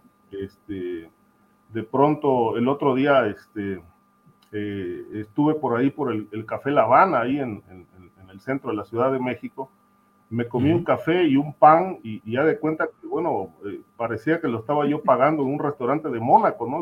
Donde, un café vale 8 euros. Entonces, eh, ese tipo de cosas eh, vamos a empezar a ver con estos impactos en la, en, la, economía. ahora, la, la, la, situación tiende a agravarse porque el, el, el planteamiento de Estados Unidos es que bueno, tendrá que echar, posiblemente echar mano de sus aliados.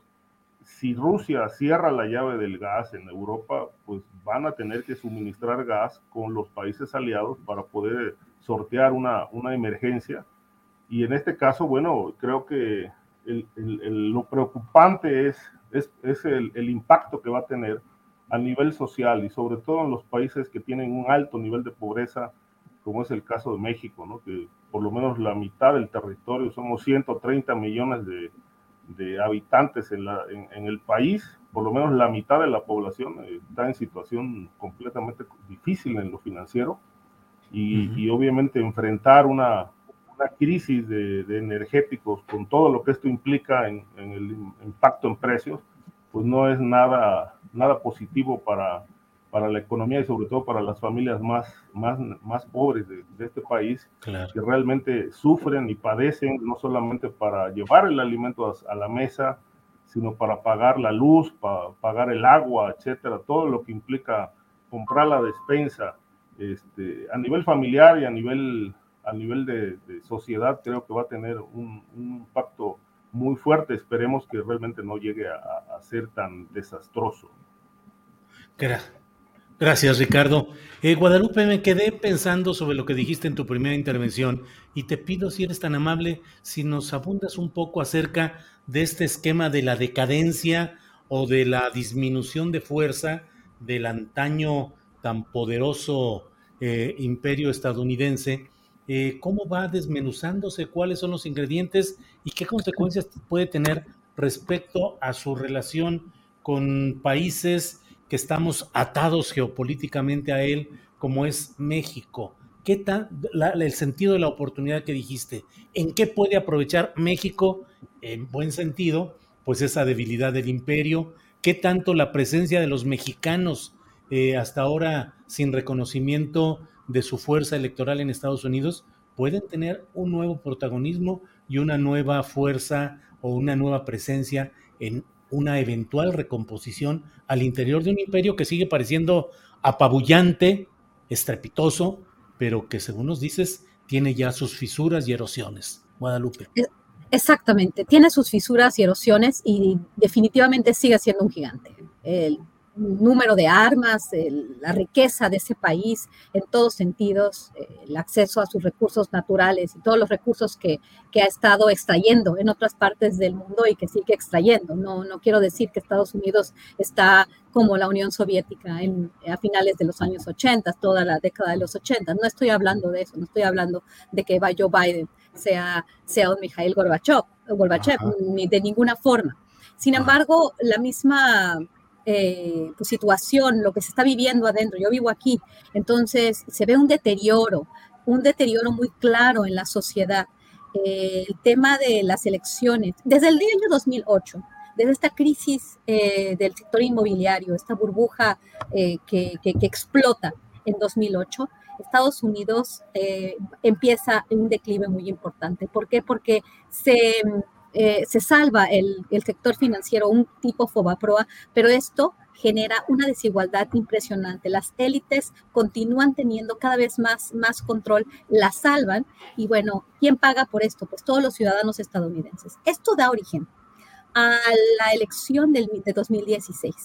Donald Trump. Donald Trump eh, la, la, cuestión es esta, que podría ser una op oportunidad para México, para los migrantes que están mexicanos en el extranjero, se podrían tener concesiones de acuerdo a cómo se maneje, pero también hay que entender una cosa, Donald Trump supo manejar el descontento de toda esta eh, clase social, la, la, clase media baja de los Estados Unidos, que ya no tenía eh, opción del sueño americano, lo que tuvieron ellos después de la guerra, de la Segunda Guerra Mundial. Estados Unidos realmente salió avante de la Segunda Guerra Mundial, pero ya no hay esas oportunidades ni siquiera para los estadounidenses. Y esta, hacer América grande otra vez, no simplemente es una cuestión de supremacismo blanco, es una cuestión de crisis. Y esta cuestión de crisis la aprovecha el presidente Trump para echarle la culpa a los mexicanos, para construir el muro, para decir que los que se roban los trabajos son los mexicanos. En ese sentido, hay una oportunidad, pero también hay una fisura dentro de la sociedad. Están eh, las, los segmentos demócratas, eh, los segmentos liberales y los segmentos conservadores, que se han ido a, las, a, las, a los extremos y donde realmente este, sí, ahora sí, supremacismo blanco, que no puede ver a los, a los mexicanos y que definitivamente, esto, esto es una cuestión muy complicada, ¿no? Porque sí se podría ver, no, esa es una oportunidad, pero ¿qué es lo que va a pasar en las intermedias?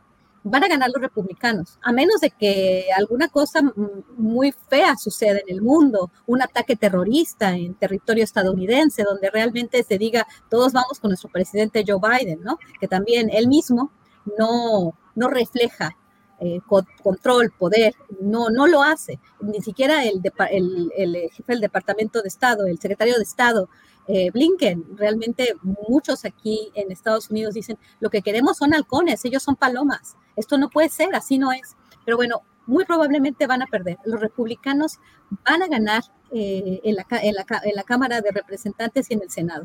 ¿Y qué, qué significa esto? Que, un, que una posible reforma migratoria comprensiva, que haga factible la regularización de pues cerca de 11 millones, uno dicen 12, otro dicen 10.5 millones de mexicanos documentados, que no van a ser todos, sino una fracción. Esto está fuera de cualquier agenda, porque saben los republicanos, saben los conservadores que el tema de la migración es un tema muy importante que tienen que manejar y que tienen que generar, obviamente, un rechazo completo a la migración. Entonces, por un lado, esto, lo que está, lo que, lo que estamos viviendo ahorita en Estados Unidos, pues apunta hacia allá. Ahora bien, lo que está pasando en Eurasia es algo muy importante, porque realmente eh, este, sí puede unir a los, a los estadounidenses de alguna manera si lo, si lo manejan bien. No sabemos cómo está la cuestión, pero mira, Estados Unidos tenía todos los, los, eh, este, los, los asesores, los think tanks, todo tenía, todo lo que se hacía en Estados Unidos era de gran calidad. Pero ahora parece ser que ni siquiera eso, todo este movimiento woke, ¿no? Eh, también en Estados Unidos que los conservadores critican bastante, que la cuestión de la diversidad, las cuotas raciales, la diversidad de género, todo eso le ha restado de alguna forma eh, atención al tema, al tema militarista, que para nosotros está bien, para el mundo en desarrollo está bien, para la paz en el mundo está bien, pero por el otro lado, por eso surgen estos otros poderes. China y Rusia. China, durante, durante el periodo más importante de Estados Unidos, cuando era el poder hegemónico, cuando termina la Guerra Fría, en los noventas, empieza este proceso de globalización y ¿quién se aprovecha de él? China. China es quien está produciendo a nivel masivo para todo el mundo y ahorita, hoy por hoy, es el gran poder, económico, que, que, trabaja con todos. Entonces, sí, Estados Unidos ya no es lo que era antes. El poder que tiene China en este momento, la capacidad que tiene China de colaborar con Estados Unidos y colaborar con Rusia pone al país en un esquema distinto de negociaciones. Entonces, por eso yo cuando veo muchos de los, de los, de los análisis de los nuevos expertos en cuestiones de relaciones internacionales, me parece que, que están olvidando que ahora las guerras son de otro tipo de generación, que ya no estamos en la Guerra Fría, que ahora estamos en una guerra de medios, de cuarta o de quinta generación, ya tenemos las armas biológicas, tenemos otras maneras de ejercer presión y de luchar en este mundo donde ya Estados Unidos no es lo que era antes. Por el otro lado, y esto es súper importante, perdón, solamente para, para, para reforzar un punto, en, en, los, en, las, en el último probablemente eh, medio siglo o quizás más, la energía es crucial y esto es una, una cuestión que México no puede dejar de ver el, tema de la seguridad de los recursos energéticos es una, es una cuestión de seguridad nacional. Muy probablemente lo que está sucediendo en Eurasia tenga como, como punto fundamental eh, y esto es, me, me, atrevo a decirlo, pero obviamente no soy experta en el tema, la cuestión del gas natural, la cuestión del Nord Stream 2 y la cuestión de que Estados Unidos quiere también tener juego ahí porque ya Rusia ha avanzado demasiado en esa región. No podemos decir que Putin lo hace todo solo. ¿Por qué? Porque estaríamos cayendo en propaganda. El tema de la energía, el tema de tener fuentes de abastecimiento de energía y de producción de energía, sea la que sea, eso de que este, Ricky, Ricky, Ricky Canallín decía que ya no vamos a usar las, el gas y el petróleo, ahora nos vamos a ir por energías renovables, es la cuestión más ignorante, eh, es el argumento más ignorante que, he escuchado, porque aquí se trata de poder cocinar, de poder tener capacidad de mover todo, de transportes, de todo. Entonces, es una cuestión muy importante la cuestión de, la de, la, de la energía. Gracias, Guadalupe. Gracias, Guadalupe. Víctor, fíjate que me llamó la atención el pronunciamiento que hizo eh, Donald Trump al felicitar la estrategia de Putin, al reconocer eh, como repúblicas a estos dos segmentos que estaban en litigio, en discusión, y lo reconoce, los reconoce eh, Putin, y dice Trump que le parece adecuado, y dice que eso mismo podría replicarse en México. Me pregunto, Víctor Ronquillo, ¿habrá, hay, sobre todo en el norte del país, porque es la franja que podría replicar el esquema que Trump dice de Putin? ¿Hay en México una vocación o una tentación de decir, sí, mejor que Estados Unidos nos incorpore, nos anexe? Es decir, estados del norte estarían en esa tentación. Hay movimientos, grupos, ideólogos, gente que está impulsando o simplemente hay quienes dicen a veces hasta que eh, Monterrey es eh, nuestra parte más cercana a Houston. En fin, ¿cómo ves ese tema, Víctor? Bueno, yo creo que es un tema que vale la pena explorar, Julio, sin duda. ¿eh? Desde hace décadas en Monterrey, en regiones de Baja California, de Sonora, pues se habla mucho, ¿no? De estas posiciones en donde se replica el American Way of Life. Y sin duda, lo que también algunos de nuestros insignes ideólogos de la derecha mencionaba, ¿no? A México le estorba el sur. Por otro lado, en los hechos, sin duda, la agroindustria del norte del país establece relaciones, eh, ¿cómo llamarlo? Pues comerciales, también de complicidad con estos sectores empresariales que eh, existen en Estados Unidos. Creo que es un tema que nos lleva a pensar también, así como lo mencioné en un principio, en términos del posible avance de la izquierda en nuestro continente, en la otra cara de la moneda, que es la presencia de un pensamiento conservador. ¿Qué tan grave puede ser el que lo que ya es un hecho, que es el que en nuestro país encontremos distintas ínsulas de poder en diversos estados eh, resultado de lo que de alguna manera es, desde mi punto de vista, la crisis del sistema político, el que puedan existir espacios para generar movimientos que lleguen a balcanizar a México. Creo que es un gran tema, Julio, y creo que hay otros elementos a los que yo sumaría esta reflexión. Posiciones ideológicas del sector maquilador en Ciudad Juárez, posiciones francamente ligadas a un, a un conservadurismo extremo de la derecha expresándose en Tijuana, donde en algún momento, hace algunos años, podíamos presumir. Presumir quiere decir eh, em, a, eso lo, sinónimo de sospechar, ¿eh? ahí por ahí voy, sospechar la actuación de comandos, de comandos negros dedicados a la limpieza social. Por otra parte, sin duda, la presencia de el yunque en el Bajío mexicano y de lo que puede ser el regreso de expresiones ideológicas eh, enormemente conservadoras ligados a grupos de poder criminal. Creo que es un gran tema. Por otro lado, no es sorprendente la, la posición de Trump. Trump eh, es, fue un aliado de los sectores más conservadores eh, de la propia Rusia y en esos sectores más conservadores de la, propia, Rusia no hace falta ser experto para mirar claramente que son encabezados por el propio Putin. Por eso decía que en esta tragedia moderna, de alguna manera todos los grupos de poder son eh, cómplices, ¿no? De una enorme realidad de injusticia que coloca al mundo en una situación de verdadera alarma por los protagonistas de, esta, de esta crisis eh, geopolítica, ¿no? Eh, yo cerraría este comentario diciendo y, compartiendo con, con las personas que nos escuchan la pregunta de a quién beneficia esta situación de violencia, de guerra, pues sin duda los primeros beneficiarios son los que han propiciado esta tensión. Y me parece que quien ha propiciado esta tensión, pues son estos grupos de, sector, de, sectores enormemente poderosos en Estados Unidos, en la propia Rusia, con distintas posiciones, y sin duda también a, la, propia, a la propia China, como ya lo mencionaba Guadalupe, ¿no?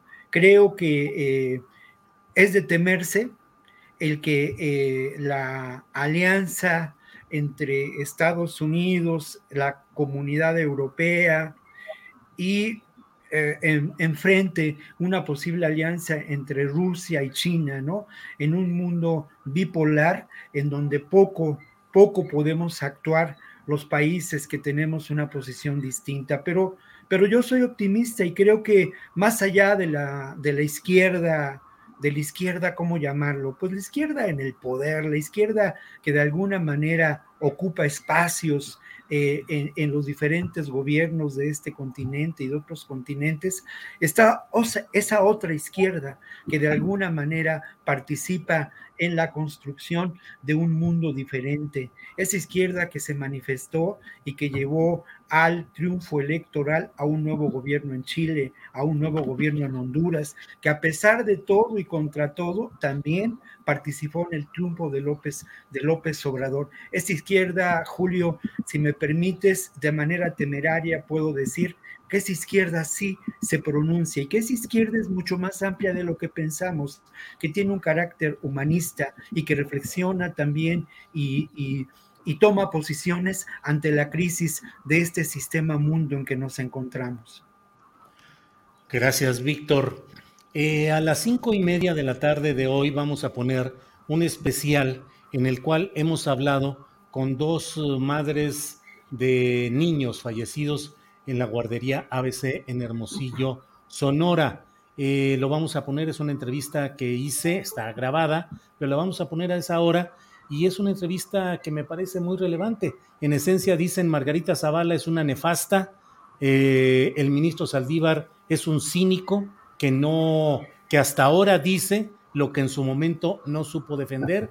Y una de las madres nos dice, cuando él reconoció que no habló en su momento para proteger a la corte, dice, para mí ahí se cayó todo porque él prefirió mantener el estatus de la corte, de esos ministros y de esa corrupción, en lugar de estar con las víctimas y con una tragedia eh, con la cual él puso en su momento, dicen, una actitud muy sensible, pero a la hora de la hora no hizo nada. Y le piden al presidente López Obrador que haga cosas que realmente eh, signifiquen una justicia que no encuentra y no ve. Cinco y media en este mismo canal vamos a poner esa entrevista. Sobre ello, Ricardo Ravelo, te quiero preguntar cómo ves el tema de las declaraciones del ministro Saldívar eh, relacionadas con esta operación de Estado para proteger a Margarita Zavala.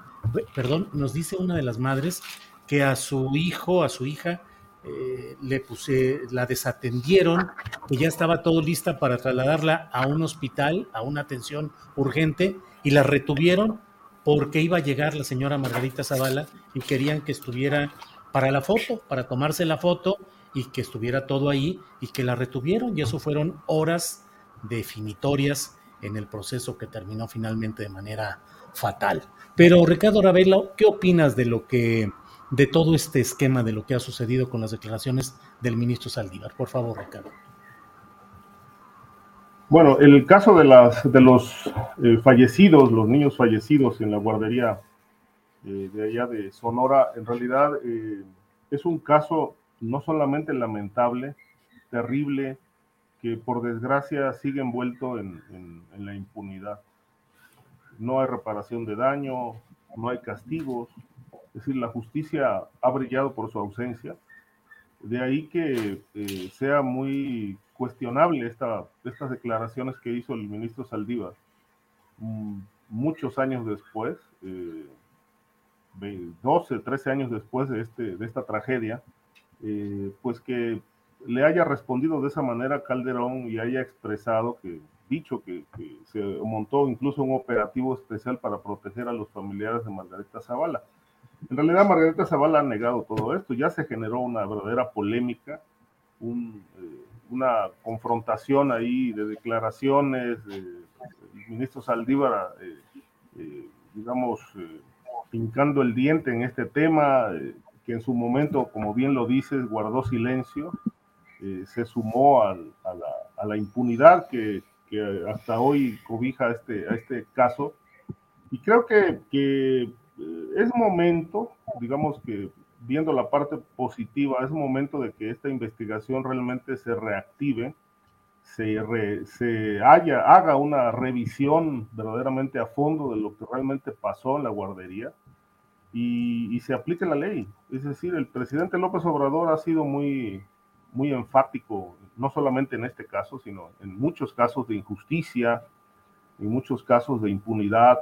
Ha dicho que, bueno, su gobierno no, no lo va a tolerar y que, y que los casos que estén pendientes de aclararse, pues se tienen que, que aclarar, ir a fondo para realmente conocer la verdad histórica, lo que realmente ocurrió en la guardería porque hay un cúmulo de versiones, eh, pero me parece que ha, estado haciendo falta, ha hecho falta una investigación profunda, detallada, que realmente, y, sobre todo que, haya castigo, que haya castigo eh, para quienes están o estuvieron en su momento implicados en esto, ¿no? Se habló mucho de, eh, aplicar un, castigo ejemplar al entonces gobernador de Sonora, Eduardo Bus, eh, por las eh, responsabilidades que, tuvo en este caso y realmente contra él ni funcionarios menores eh, ha habido castigo ejemplar. Desde ahí que las madres, los padres, los deudos, con justa razón estén protestando porque ya han pasado tantos años y el caso pues se ha quedado ahí a la espera de que una investigación los acuda y de que realmente los responsables vayan a prisión. Yo creo que me parece muy responsable lo de Saldívar. A la vuelta de tantos años, pues ahora venga a decir cosas que en su momento cayó. Y si realmente hubo alguna responsabilidad de Margarita Zavala en su momento, ella dice que atendió a las víctimas, que incluso este, buscó muchos contactos con hospitales para atender eh, los casos eh, de los niños este, que estaban eh, en estado de gravedad. Y, pero bueno, ahora se le refuta y parece que, bueno, a la vuelta de tanto tiempo este, vienen a surgir eh, muchos vacíos, falta de atención, pero sobre todo el, punto que yo más cuestiono es, es el, el, desaseo de una investigación que hasta hoy pues no, lamentablemente no tiene a nadie en prisión, eh, por lo menos de los verdaderos responsables, y que este tema se esté politizando cuando realmente hay un, hay un asunto de justicia que está pendiente. Bien, Ricardo, gracias. Eh, sobre este mismo tema, Guadalupe Correa, ¿qué opinas? Yo la verdad es que nunca había leído un o escuchado un relato que además lo hizo con un tono muy calmado, no, no hubo gritos, ni estridencia, ni, ni descompostura en el tono facialmente del ministro Saldívar, pero lo que relata es, al menos lo que él dice, es la injerencia absoluta del Poder Ejecutivo Federal para avasallar y para imponer una decisión a la Suprema Corte de Justicia de la Nación. ¿Qué opinas sobre este episodio, Guadalupe? En realidad e, es un episodio que sí es, es escalofriante es escalofriante solamente poder entender lo que sucedió en ese sexenio, pero de cualquier forma, estoy de acuerdo con quizás la visión de las víctimas con lo que van a presentar en, eh, a las cinco y media, porque de cualquier forma, creo que Arturo Saldívar no, en su momento este, pues no, no quiso hacer frente a, a, un, a todo un aparato. Entiendo que, da miedo. Entiendo que no se puede muchas veces ir con, con todo el, contra todo el poder, pero bueno, sí, sí me hace cuestionar este tipo de actitudes, eh, aunque yo no tengo todos los elementos para hacer un buen juicio. Eh, vamos a ver también, eh, yo tengo, estuve buscando ¿no? información y parece ser que desde 2019 el, ministro presidente de la Suprema Corte, Arturo Saldívar, afirmó públicamente que recibió estas presiones. Esto es lo que pude este, capturar de, los medios de comunicación en, un artículo, me, me, imagino que está en varios, ¿no? pero este lo encontré en La Voz de Michoacán. Entonces, bueno, esto fue desde... Fíjate, Guadalupe, perdón, nomás como agregadito, Diego Enrique Osorno en su libro de Los Zetas también lo menciona, que es del 2012, algo así. Perdón. Exactamente. Conocí el libro, pero más bien me, basé, porque bueno, obviamente teníamos que prepararnos para el día de hoy, en, sus tweets del día de ayer, donde él hace un tweet, escribe un tweet muy interesante, pero que tampoco hace mucho sentido por varias cuestiones.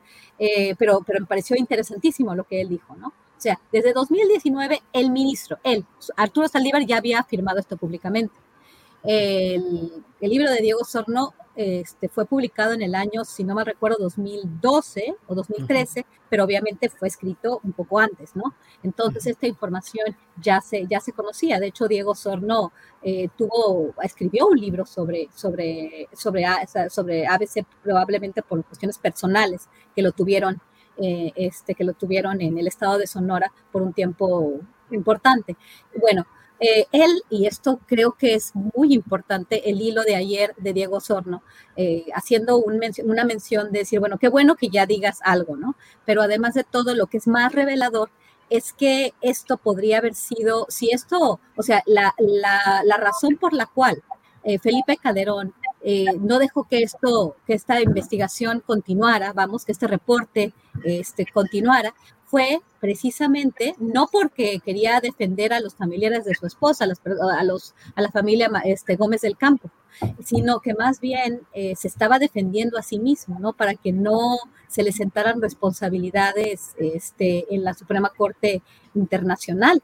O sea, realmente, pues, realmente pudo haber sido peor eh, que esto pudo, o sea, lo que, lo que pasó se pudo haber eh, aunado a, otro tipo de, a ver, déjame ver cómo lo tengo aquí. Aquí, aquí está, aquí tengo los, los tweets de, de, de, Diego Dice, si el, si el este, no hubiera sido aplastado por la maquinaria, podría, dice, Felipe Calderón podría haber sido enjuiciado por el asesinato de los estudiantes de TEC de Monterrey, entre muchos otros crímenes atribuidos a soldados rasos. O sea, él, él hace este símil. Yo no entiendo muy bien eh, cómo está, pero bueno, él, él dice que así evade su responsabilidad presidencial para una eventual eh, pues acusación y más pruebas, ¿no? Para hacerlo para hacerlo responsable, juzgarlo por las violaciones a derechos humanos cometidas en la llamada guerra contra el narco. Así lo pone Diego Sorno. Quiero nada más nada más para, para terminar esta, esta idea, eh, creo, que, creo que es muy, muy importante comprender que lo de la guardería ABC es solamente uno de los de los eventos que sucedieron en, ese periodo, que nunca quedaron a la luz, eh, se perdieron muchos, este, mucha información que nunca se investigó. Recordemos que hubo accidentes aéreos, recordemos que hubo ah, este, desapariciones de las que no, se, que, no hay responsables. Recuerdo San Fernando 1, San Fernando 2, recordemos Cadereyta, y todo eso ha quedado en la ignominia. Y Felipe Calderón sigue hablando. Y además de todo todavía tiene un tiene mucho mucha presencia en el en el sistema judicial del país. Es realmente este, esta parte del, del, gobierno mexicano de alguna forma de las instituciones del Estado mexicano que que no dejan que avancen muchos procesos, ¿no? Estos eh, abogados de, la libre de derecho, muy relacionados con el Partido de Acción Nacional, donde Felipe Calderón todavía tiene una cierta influencia, pues aquí también, o sea, hay mucha protección por parte del, del, del aparato judicial de México, ¿no? Es muy, muy delicado. Claro. Gracias, Guadalupe. Eh, sobre este mismo tema, Víctor Ronquillo, ¿qué opinas sobre esa conjunción de factores, ministro Saldívar, revelaciones, Margarita Zavala, Felipe Calderón, Guardería ABC. Por favor, Víctor. Bueno, yo creo que lo primero que hay que decir es que hay muchos elementos y de hecho se manejaron al final del sexenio de Felipe Calderón para considerar que su gobierno y que él de alguna manera es responsable de crímenes de lesa humanidad. A eso, a eso hay que referirnos, eso es lo que hay que señalar y hay que considerar las pruebas necesarias para que este caso sea elevado a los organismos internacionales que corresponden, como a la Corte Penal Internacional, como a la Corte Interamericana de Derechos Humanos y a todo lo que corresponda. En ese mismo sentido, me parece que estas declaraciones de Arturo Saldívar, que es cierto, ya en algún momento lo había mencionado, pero no había dicho esto que, que se destacó en los medios, ¿no? De manera determinante, ¿no? Esta operación de Estado. Eso sí, los detalles. Sí, sí, los detalles. Muchos detalles, sí, sí, ahora dio muchos detalles. Ahora dio muchos detalles y creo que esos detalles, Julio, nos tienen que hacer pensar en algo que ya hemos señalado aquí y que ha sido uno de los elementos, eh, digamos, claves en nuestra argumentación para hablar de la seguridad y de reflexionar en torno a todo lo que implica este concepto, ¿no? No hay duda de que a lo largo de décadas operó un Estado mafioso. Esa es la realidad.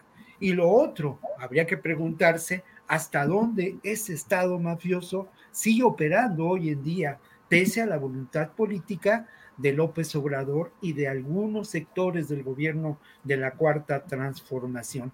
Y digo esto porque no hay duda de que también tenemos que exigir el que personajes que intervinieron en esta flagrante operación de ocupación del de, eh, el Tribunal Superior de Justicia, casi una ocupación militar, dice Saldívar, pues sean juzgados por los delitos que corresponden. Gómez Montt actuando pues como personero del propio Felipe Calderón y como lo señalaba Guadalupe, por un lado protegiendo a los familiares de su esposa en sexto grado, en sexto grado dice ella, pero por otro lado, sin duda protegiendo a esta realidad del Estado mafioso, ¿no?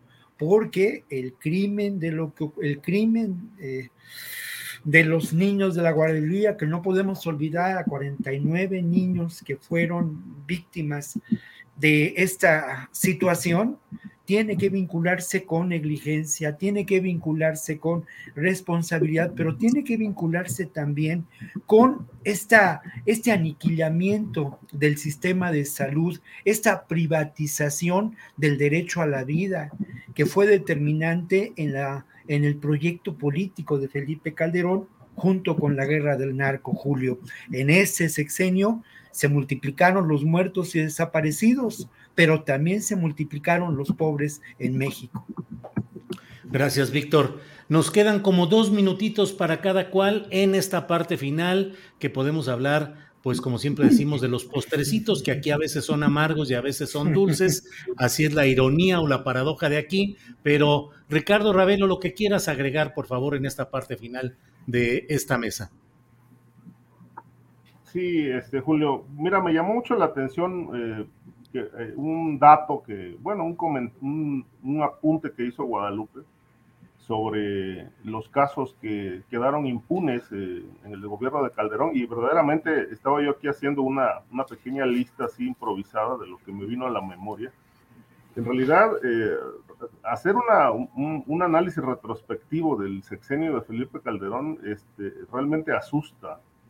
Es decir, mira, están sin aclarar el, helicópterazo donde fallecieron muchos funcionarios de la Secretaría de Gobernación, incluido su titular, el señor Blake Mora.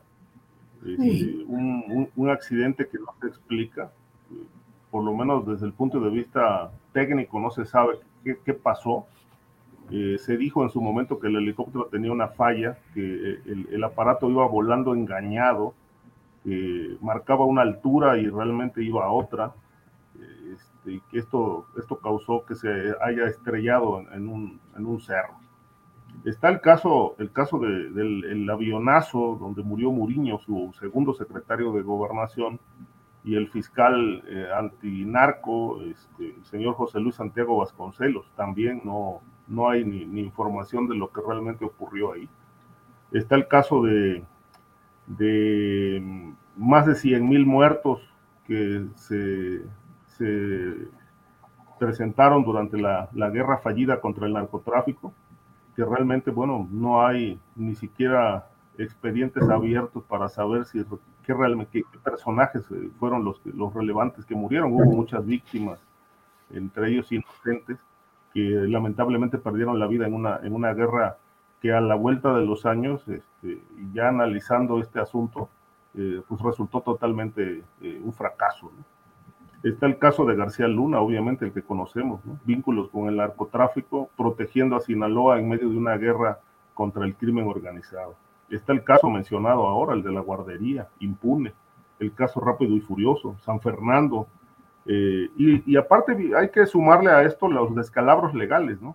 Es decir, toda la gente que encarceló Calderón, eh, acusados de crimen organizado, eh, realmente salieron en libertad por falta de pruebas el caso del Michoacanazo, por ejemplo, donde fueron a parar a la cárcel eh, decenas de alcaldes presuntamente ligados al crimen, están libres, no se les probó absolutamente nada. Y por el contrario, eh, una de sus eh, uno de sus funcionarios relevantes en la, en la PGR, Marisela Morales, que fue premiada después con el, eh, un consulado en Milán, Italia, pues bueno, fue acusada de ser una, un personaje clave, eh, un artífice de la maquinación para fabricar expedientes y encarcelar a personas eh, presuntamente enemigas del régimen de, Calderón. De tal suerte que, bueno, es amplísima la lista de fracasos, de casos impunes eh, y, de, y de pendientes que hay con el tema criminal, porque hoy queda más que claro que, al crimen no se le combatió. Este, realmente la guerra fue un pretexto para otros asuntos de orden político y, de negocios, porque como bien lo vemos ahora, la mayoría de los grupos criminales este, están de pie haciendo la guerra y asociándose a nivel internacional. Gracias, eh, Ricardo.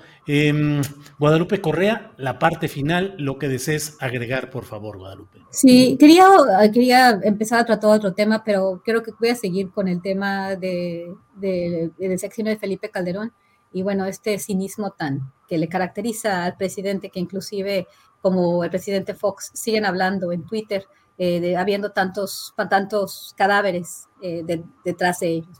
Es, eh, yo les vuelvo a recomendar el libro que coautoré con, con el doctor Tony Payan, La guerra improvisada, donde, donde se, se entiende un poco más sobre lo que pasó en esos años. Me sorprende que tengamos ahorita pendiente un juicio a Genaro García Luna, que también hemos hablado mucho de esto, a Genaro García Luna, donde podría ser que se dé carpetazo ya a Reyes Arzate, Iván Reyes Arzate ya, ya se declara culpable, se puede estar formando una, una, una especie de, de, pues de plan para, pues ok, esta, esa persona estuvo relacionada, estas dos personas, las personas cercanas a García Luna estuvieron este, relacionados con el cartel de Sinaloa y bueno, pues ya todo, todo, todo se olvida, ¿no? Pero bueno, todavía eh, y añadiendo a, lo que dijo, a lo que dijo Ricardo, ¿cuál es el papel de Estados Unidos? ¿Cuál fue el papel de Estados Unidos? Porque Estados Unidos llegó aquí y sus agencias se metieron hasta la cocina. Aquí, en estos años, Estados Unidos avaló esa estrategia. Se hicieron muchas relaciones en Washington y reuniones en Washington. ¿Para qué? Para avalarla, para, para asesorarla, para eh, hacerla más grande. Y de alguna forma eh, lo que se recopila en el libro que nosotros publicamos fue que Estados Unidos durante el periodo de transición tuvo mucho que ver con la decisión que tuvo Felipe Calderón. ¿Por qué en este momento se quedan callados? Felipe Calderón parece ser que está más relajado, habla más cuando se le, en, este momento con lo de, con lo de eh, con lo de Saldívar y, estas declaraciones con relación a la guardería se queda callado, pero mañana va a seguir hablando, habla con los grupos conservadores en España, parece ser que no pasó nada, muy probablemente la guerra lo dejó quizás dañado de su mente, no lo sé, eh, pero, pero puede ser que también él sepa que hay mucha más gente involucrada y que bueno, se va a dar carpetazo y también los estadounidenses. ¿Cuál fue el papel de los Estados Unidos en esta cuestión? Y bueno, la próxima vez ya hablaremos de la cuestión del fentanilo, que era lo que quería, lo que quería, lo que quería hablar, ¿no? De lo poco que sabemos en, este, en estos mercados. Gracias, Guadalupe, muy amable. Eh, para cerrar, Víctor Ronquillo, por favor, tu reflexión final, tu postrecito. Muy brevemente, pero mira, a mí me parece que estamos ante la presencia de otro elemento de lo que podíamos considerar esta campaña, esta guerra ideológica que busca generar irritación social. Ese otro, ese otro elemento tiene que ver con lo que ha ocurrido en algunos noticiarios de, la, ah, de los medios convencionales. Estos noticiarios se han vuelto de verdad noticiarios de nota roja hacen un recuento terrible, doloroso, ofensivo de los muertos. Y nos encontramos también con otro fenómeno que va ligado también a la pobreza mediática, a la, al ejercicio, eh, ¿cómo decirlo?, de un periodismo uh, poco, poco serio, poco responsable, que poco entiende su función no solamente en México y en el mundo, sino en relación al conflicto que se está viviendo en eh, Rusia, Europa, todo esto que hemos mencionado, ¿no? Esta manera del manejo de la información, que es solamente el impacto que no reflexiona sobre el contexto, las causas, que no establece relaciones, vínculos entre los hechos. Uno extraña mucho, mi querido Julio, a los viejos maestros de nosotros, ¿no? Eh, que lamentablemente pues nos han dejado una enseñanza que las nuevas generaciones no, no parecen seguir. Y no parecen seguir porque al final de cuentas lo que importa es el negocio. No hay línea editorial, hay línea de negocio en muchos medios en México y en el mundo. Y a mí me indigna mucho el que algunos comentaristas, algunos conductores de noticias, algunas de las grandes, entrecomilladamente, por supuesto, figuras del periodismo, ahora hablen de la precariedad laboral de muchos de nosotros, de las infanterías del periodismo, cuando ellos son cómplices de esa precariedad laboral y no solamente de esa precariedad laboral, sino son cómplices y guardaron silencio cuando hablamos de las condiciones que generaron la violencia, que generaron las amenazas, que generaron los homicidios y que lamentablemente ahora prevalecen de muchos de nuestros colegas. Es indignante la posición de muchos de ellos, Julio. Un postre muy amargo, pero un postre pues necesario. Así es, Víctor. Les agradezco en esta ocasión, este jueves 24 de febrero, eh, Guadalupe Correa. Gracias y buenas tardes. Muchas gracias, Julio. Buenas tardes, buenas tardes, Víctor. Buenas tardes, Ricardo. Que les vaya muy bien y nos vemos el próximo jueves. Así es, Ricardo. Gracias y buenas tardes. Gracias a ti, Julio. Es un placer, como siempre, estar aquí en este programa. También aprovecho para eh, saludar y felicitar a, mis compañeros Víctor y, y Guadalupe. Que tengan todos un buen fin de semana. Gracias, Víctor Ronquillo. Buenas tardes. Gracias. Muchas gracias y pues nos encontramos aquí la próxima semana. Un abrazo para Guadalupe, para Ricardo y obviamente para ti, Julio, y de verdad también un abrazo afectuoso para el público que comparte con nosotros este espacio de reflexión y de análisis en el gran tema de la seguridad con todo lo que implica. Muy bien, muchas gracias. Nos vemos pronto. Hasta luego. Hasta luego. Bueno. No se retire, por favor, porque tenemos enseguida una entrevista con el secretario general de la sección sindical de Michoacán, eh, correspondiente, es la sección 18 de la Coordinadora Nacional de Trabajadores de la Educación, Gamaliel Guzmán. En cuanto esté listo, entramos con él para poder platicar acerca del desalojo de profesores que se dio en las inmediaciones del obelisco a Lázaro Cárdenas, allá por parte de Granaderos. En unos segunditos tendremos ya la conexión con Gamaliel Guzmán. Eh, todavía no está, no está conectado, está, se ve que está ahí eh, todavía batallando, ya ve que todos andamos siempre con los problemas técnicos de esta índole, pero bueno, ya está, ya está por ahí. Adelante, por favor, Gamaliel Guzmán. Gamaliel, buenas tardes. ¿Qué tal, Julio? Muy buenas tardes. Un saludo. Gracias todos ustedes. Gracias, Gamaliel. Específicamente, ¿qué está pasando en la relación de ustedes eh, con lo político, con las demandas que están planteando allá en Michoacán? Eres secretario general de la sección 18 de la CENTE, de la Coordinadora Nacional de Trabajadores de la Educación. Hubo un desalojo incluso. ¿Qué está sucediendo, Gamaliel? Pues una serie de dificultades que se han venido presentando eh, a lo largo ya de bastante tiempo que lamentablemente no se han resuelto. Demandas históricas eh, en el sector educativo que quedaron pendientes con el gobierno anterior y que son heredadas para este gobierno, pero que se han ido acumulando otras más ahora con este nuevo gobierno. Eh, lamentablemente, la respuesta que hemos obtenido por parte de este gobierno, gobierno de Ramírez Bedoya, eh, pues ha sido la represión lamentablemente algo que pensábamos que ya estaba este, desaparecido, algo que pensábamos que ya no era posible ser. Hoy tenemos lamentablemente una acción represiva en contra de la coordinadora acá en el estado de Michoacán. Y pues agradecerles el hecho de que nos permitan a través de, de ustedes poder llegar con la población, con la sociedad, que seguramente se estará preguntando algunas más estarán creyendo lo que dice la autoridad, que no hay problema, que fuimos los agresivos, etcétera. agradecerles esta, esta posibilidad que nos permite. Tú mismo fuiste detenido brevemente, pero detenido, Gamaliel. Sí, eh, el día lunes, eh, dentro de las acciones que programamos en nuestras instancias, eh, la Asamblea Estatal Representativa, se decidió acudir a Casa de Gobierno, hoy Casa Michoacán.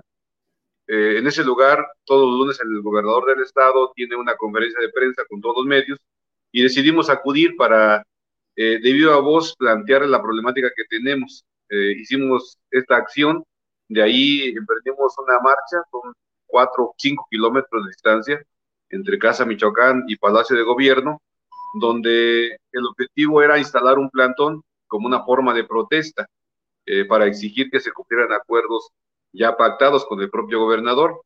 Eh, al llegar al centro eh, ya nos esperaba una valla de granaderos y bueno, pues impidieron el paso de la manifestación. Esto llegó al grado de que hubo una, una represión, se lanzaron gases lacrimógenos, este, inclusive una granada fue lanzada contra un compañero, le pegó en su rostro y el compañero está hospitalizado, tiene una fractura en su pómulo porque le pegó este, en la cara ese, artefacto lanzado con un este, lanzagranadas. Eh, una granada de humo, habrá que decirlo, gas lacrimógeno, pero el golpe que le impacta, pues este, le provoca esa, esa situación nos metimos en la idea de que las cosas se tranquilizaran. Eh, yo particularmente llegué con los brazos en alto para evitar que hubiese una, una confrontación mayor, pero ya en una condición totalmente fuera de sí, los policías se fueron sobre mí y sobre otro compañero, nos golpearon un buen rato, este, después nos, nos, llevaron, nos trasladaron este, a una camioneta. Hay un video que aparece este, de manera pública eh, realmente ese video no es la, golpiza que nos propinaron, realmente no es así. Ese video este, sucede cuando yo intento pues, decirle a quien me llevaba que no era necesario que nos esposara, porque pues no éramos delincuentes, en todo caso estábamos nosotros accediendo a, lo que nos pedían, que era este, subirnos a una camioneta. Ese video de eso, de eso narra, ¿no? Eh, ya en la camioneta nos trasladaron este, por la ciudad un rato, eh, y posteriormente, en calidad de detenidos, y posteriormente los llevaron a la fiscalía. Ya afuera de la fiscalía, este, los compañeros de la coordinadora lograron movilizarse rápidamente este, y un contingente importante este, lograron rescatarnos eh, a los tres detenidos que estábamos en ese momento. Lo cierto es que mm, ya sea por eh, uno u otro compañero, pues hubo detenidos y hubo golpeados. Entonces, lo que nosotros queremos eh, que la población sepa que este movimiento que es la CENTE es un movimiento que se ha manifestado de manera pacífica. En algunos casos ha habido, como en este, pues una, una respuesta por parte de los compañeros, pero que no, no, merece un, una respuesta eh, en esa condición como se dio el pasado lunes, una respuesta desmedida, porque nosotros llevamos pues, nuestro cuerpo nada más, no, no algún arma este, o alguna protección y nos enfrentamos con un grupo de granaderos con equipo táctico. Por ahí aparecen algunas fotos, yo espero que luego puedan conseguirles, cómo estaban preparados. Eh, había este, eh, bombas eh, lacrimógenas, había este, lanza bombas lacrimógenas y todo un equipo táctico con el cual pues, nosotros que somos trabajadores de la educación, pues no podemos competir. Por eso decimos que lo que ahí se dio no es un, una confrontación, lo que ahí se dio es una represión por parte de este gobierno hacia la Coordinadora Nacional de Trabajadores de Educación.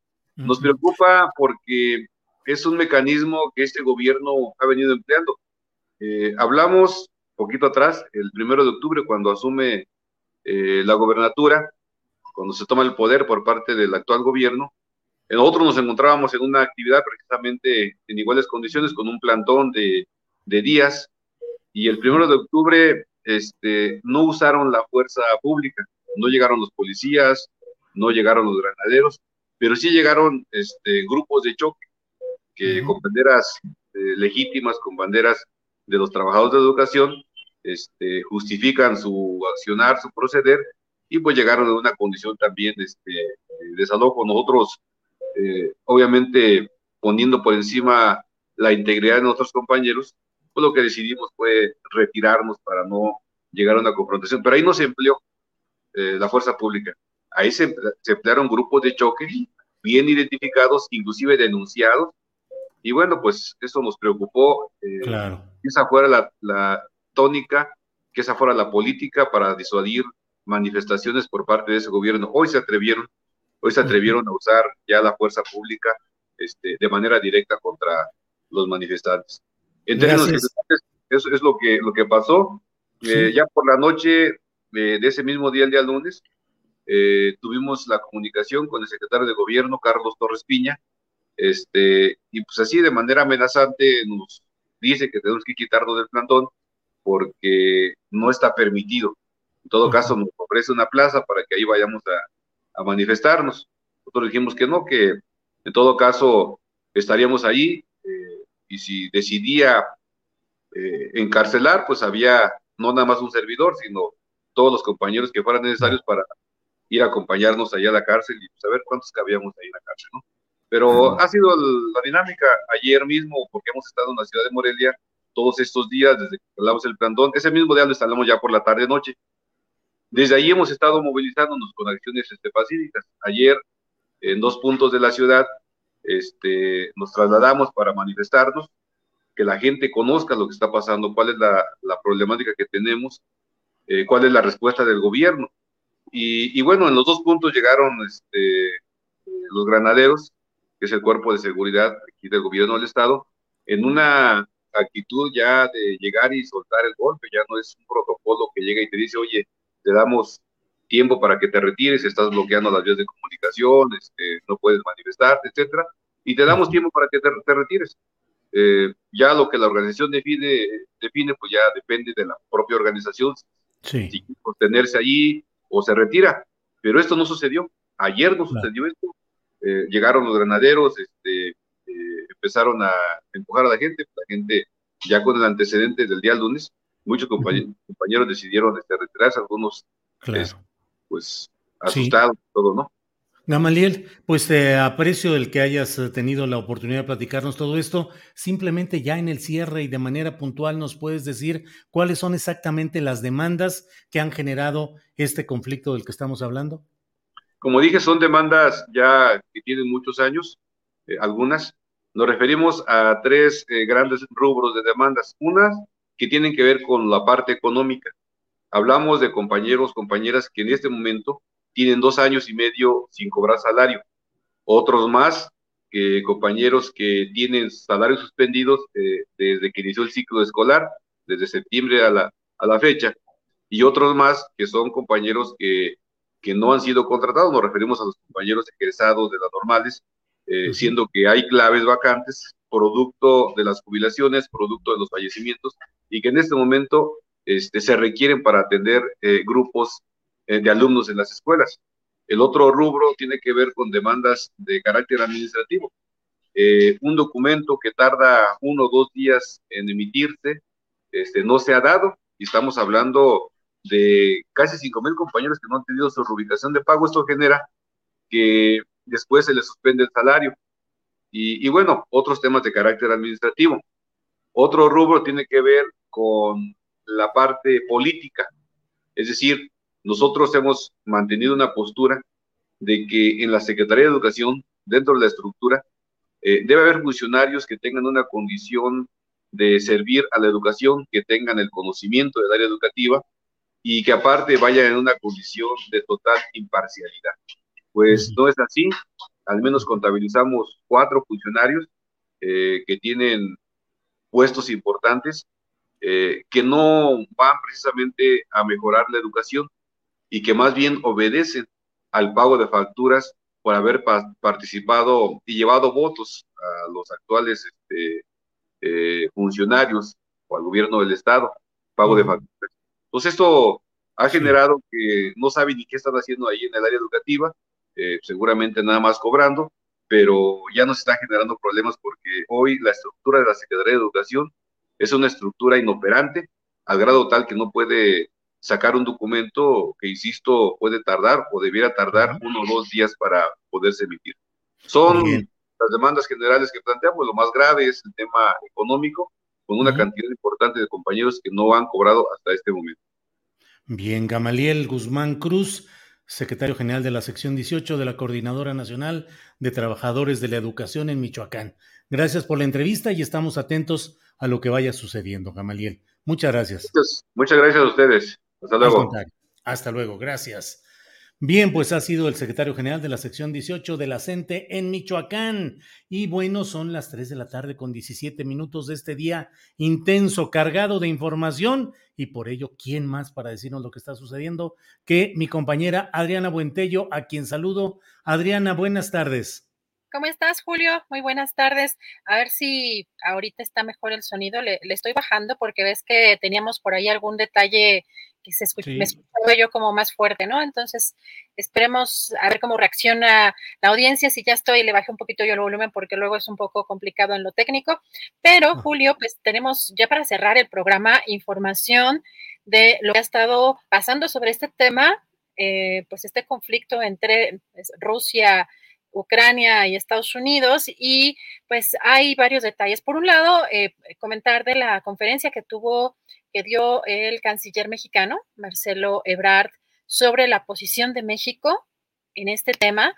Así que vamos a ver lo que dice Marcelo Ebrard, porque dice que, por un lado, mantiene relaciones con la Federación Rusa, pero también dice que no va a apoyar el uso de la fuerza y se pronunció por en favor de la resolución de las Naciones Unidas. Si te parece, Julio, vamos a escuchar. Nosotros mantenemos las relaciones con la Federación Rusa, es una de las cosas que tenemos que hacer, mantener el diálogo con las diferentes partes que están participando desgraciadamente en este conflicto. Eh, nos preguntan si respaldaríamos una posible respuesta bélica. Bueno, hoy no está planteada, tendríamos que revisar eh, si esto llegase a suceder, de qué naturaleza sería, y es muy difícil que México apoye una respuesta bélica. Nuestra posición esencialmente es encontrar una salida política. Es lo que hemos venido manejando hasta ahora. La posición de México ha sido muy clara, eh, tanto en la etapa anterior como a partir de ayer en la noche, y lo seguirá siendo. Vamos a estar muy claramente en contra del uso de la fuerza, en contra de que se ponga en duda la integridad de un país independiente que es Ucrania, en favor de las resoluciones de las Naciones Unidas, en favor del llamamiento y la posición del secretario general de las Naciones Unidas. Julio, pero ¿qué crees también? Ya hace a unas horas la embajadora de Ucrania en México, eh, Oksana Dramatresha, pues pidió a México una posición clara sobre esta invasión rusa y romper relación también con Moscú hizo ya un llamado a que este país, que nuestro país, eh, México, condene esta agresión. Dijo, necesitamos una declaración en la que condene la agresión rusa de México. Esperamos una posición clara. Así que bueno, estas declaraciones en conferencia hace algunas horas. Y eh, por otra parte, también comentar, Julio, que la embajadora, pero de México, en Ucrania, Olga Beatriz García Guillén dijo que se planea una caravana hacia la zona fronteriza con Polonia para sacar a un grupo de 50 mexicanos de Ucrania, quienes han manifestado su interés por abandonar la capital, Kiev, eh, así como Odessa y otras ciudades. Vamos a escuchar. Estamos trabajando ya la, la evacuación de la frontera, la, en, la, frontera con Rumanía y eh, pues hemos, eh, en este momento tenemos al grupo de Ivano que estamos ya buscando ya la logística para poderlos trasladar y eh, alrededor de 50 personas nos han el día de hoy informado que tienen interés en ser evacuadas. ¿Y eh, de dónde son? Son de, de Kiev, eh, alguna persona de Odessa y de la de que están, están en el oeste de, oeste de, de, este, de, Ucrania. Así es que estas 50 personas más o menos estamos preparando esta evacuación, estamos con la logística ya les ofrecimos en decirles exactamente en qué momento podrá salir esta, esta caravana. Y es probable también que en esta caravana vayan incluidos mexicanos que están viajando en sus propios vehículos para poder unirse a ella y salir de sus vehículos con sus familias a, a, la frontera. Julio, ¿y qué está pasando en el caso de Rusia?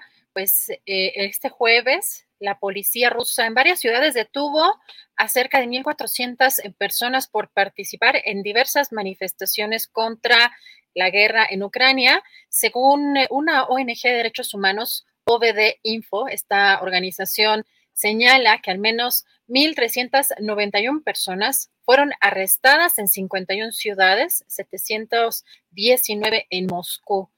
Y esto pues, fue corroborado por la agencia France Press. Y comentar también que en el caso de Kiev, la capital, el alcalde Vitaly Klitschko, Klitschko ha anunciado la imposición de toque de queda de las 10 de la noche a las 7 de la mañana, a la par que ha decretado también, pues algunas estaciones del metro están siendo habilitadas, Julio, como refugio durante las 24 horas del día. Y les saqué un pedacito eh, comentábamos de esta conferencia, Julio, que dio justo cuando estábamos entrando al aire a la una de la tarde, estaba terminando la conferencia que dio desde la Casa Blanca Joe Biden, el presidente de Estados Unidos. Le saqué este segmento porque dio a conocer esta serie de sanciones que al momento se limitarán al tema económico, eh, hace señalamientos muy fuertes sobre quienes tengan posturas en favor de Rusia, pero además eh, señala eh, Joe Biden que fueron diseñadas estas sanciones para maximizar el impacto contra Rusia. Vamos a escuchar. Putin is the aggressor. Putin chose this war, and now he and his country will bear the consequences. Today, I'm authorizing additional strong sanctions and new limitations on what can be exported to Russia. This is going to impose severe cost on the Russian economy, both immediately and over time. We have purposely designed these sanctions to maximize the long term impact on Russia and to minimize the impact on the United States and our allies. I Let me also repeat the warning I made last week. If Russia pursues cyber attacks against our companies, our critical infrastructure, we are prepared to respond. And Putin's aggression against Ukraine will end up costing Russia dearly economically and strategically. We will make sure of that. Putin will be a pariah on the international stage. Any nation that countenances Russia's naked aggression against Ukraine will be stained by association. Pues estas las declaraciones de Joe Biden en esta eh, conferencia, pero también responde el presidente ruso Vladimir Putin. Julio dijo que pues autorizó la ofensiva militar contra Ucrania debido a que no había otra opción y que están preparados de una forma a otra para las restricciones y sanciones en contra de su país. Y pues eh, esta es la información pues más relevante el día de hoy. Sin duda va a haber muchísima información eh, relacionada que esté surgiendo minuto a minuto y estaremos informando también a través de julioastillero.com, Julio.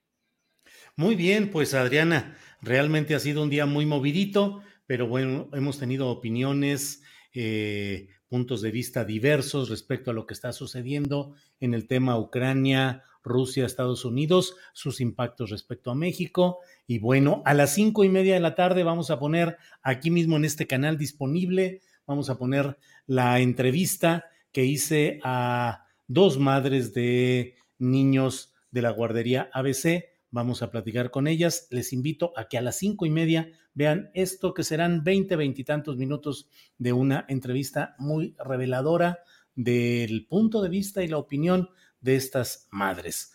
Eh, Adriana, pues darle las gracias a la audiencia, al público, a la tripulación astillero. Antes, Julio, perdón la interrupción. Vamos a poner eh, un tuit porque, bueno, en la política nacional todo sigue caminando por acá, pero bueno, vimos hace ratito, pues, un ah, tuit justamente de Olga Sánchez Cordero, donde pues ya llegó al Senado estos nombramientos, pues para que le den el visto bueno y pues quien no aparece, Julio.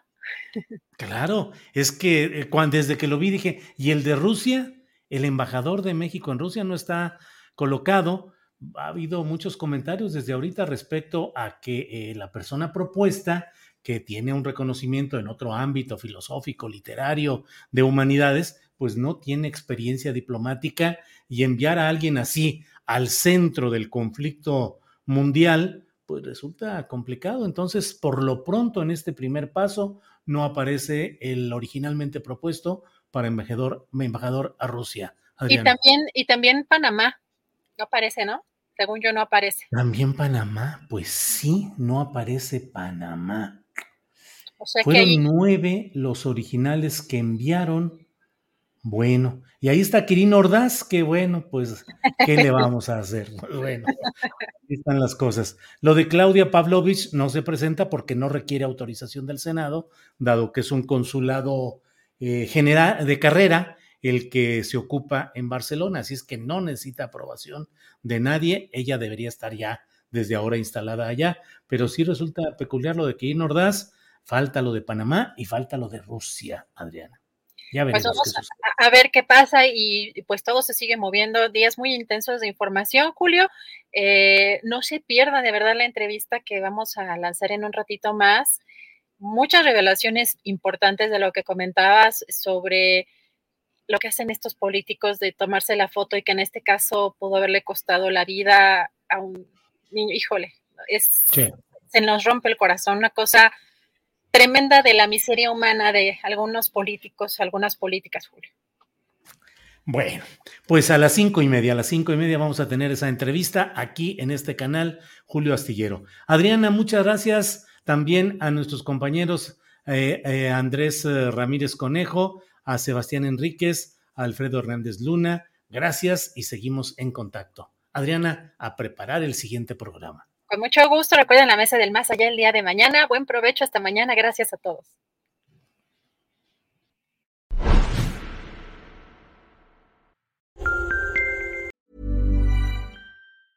Nada une más a la familia que los deliciosos huevos de Eggland's Best. Nos encanta su sabor, siempre delicioso y fresco de granja, además de la mejor nutrición, como 6 veces más vitamina D, 10 veces más vitamina E y 25% menos de grasa saturada que los huevos regulares. Con Eggland's Best puedes estar segura de que estás obteniendo lo mejor. Eggland's Best. Mejor sabor, mejor nutrición mejores huevos. Visita eclanspest.com para más información.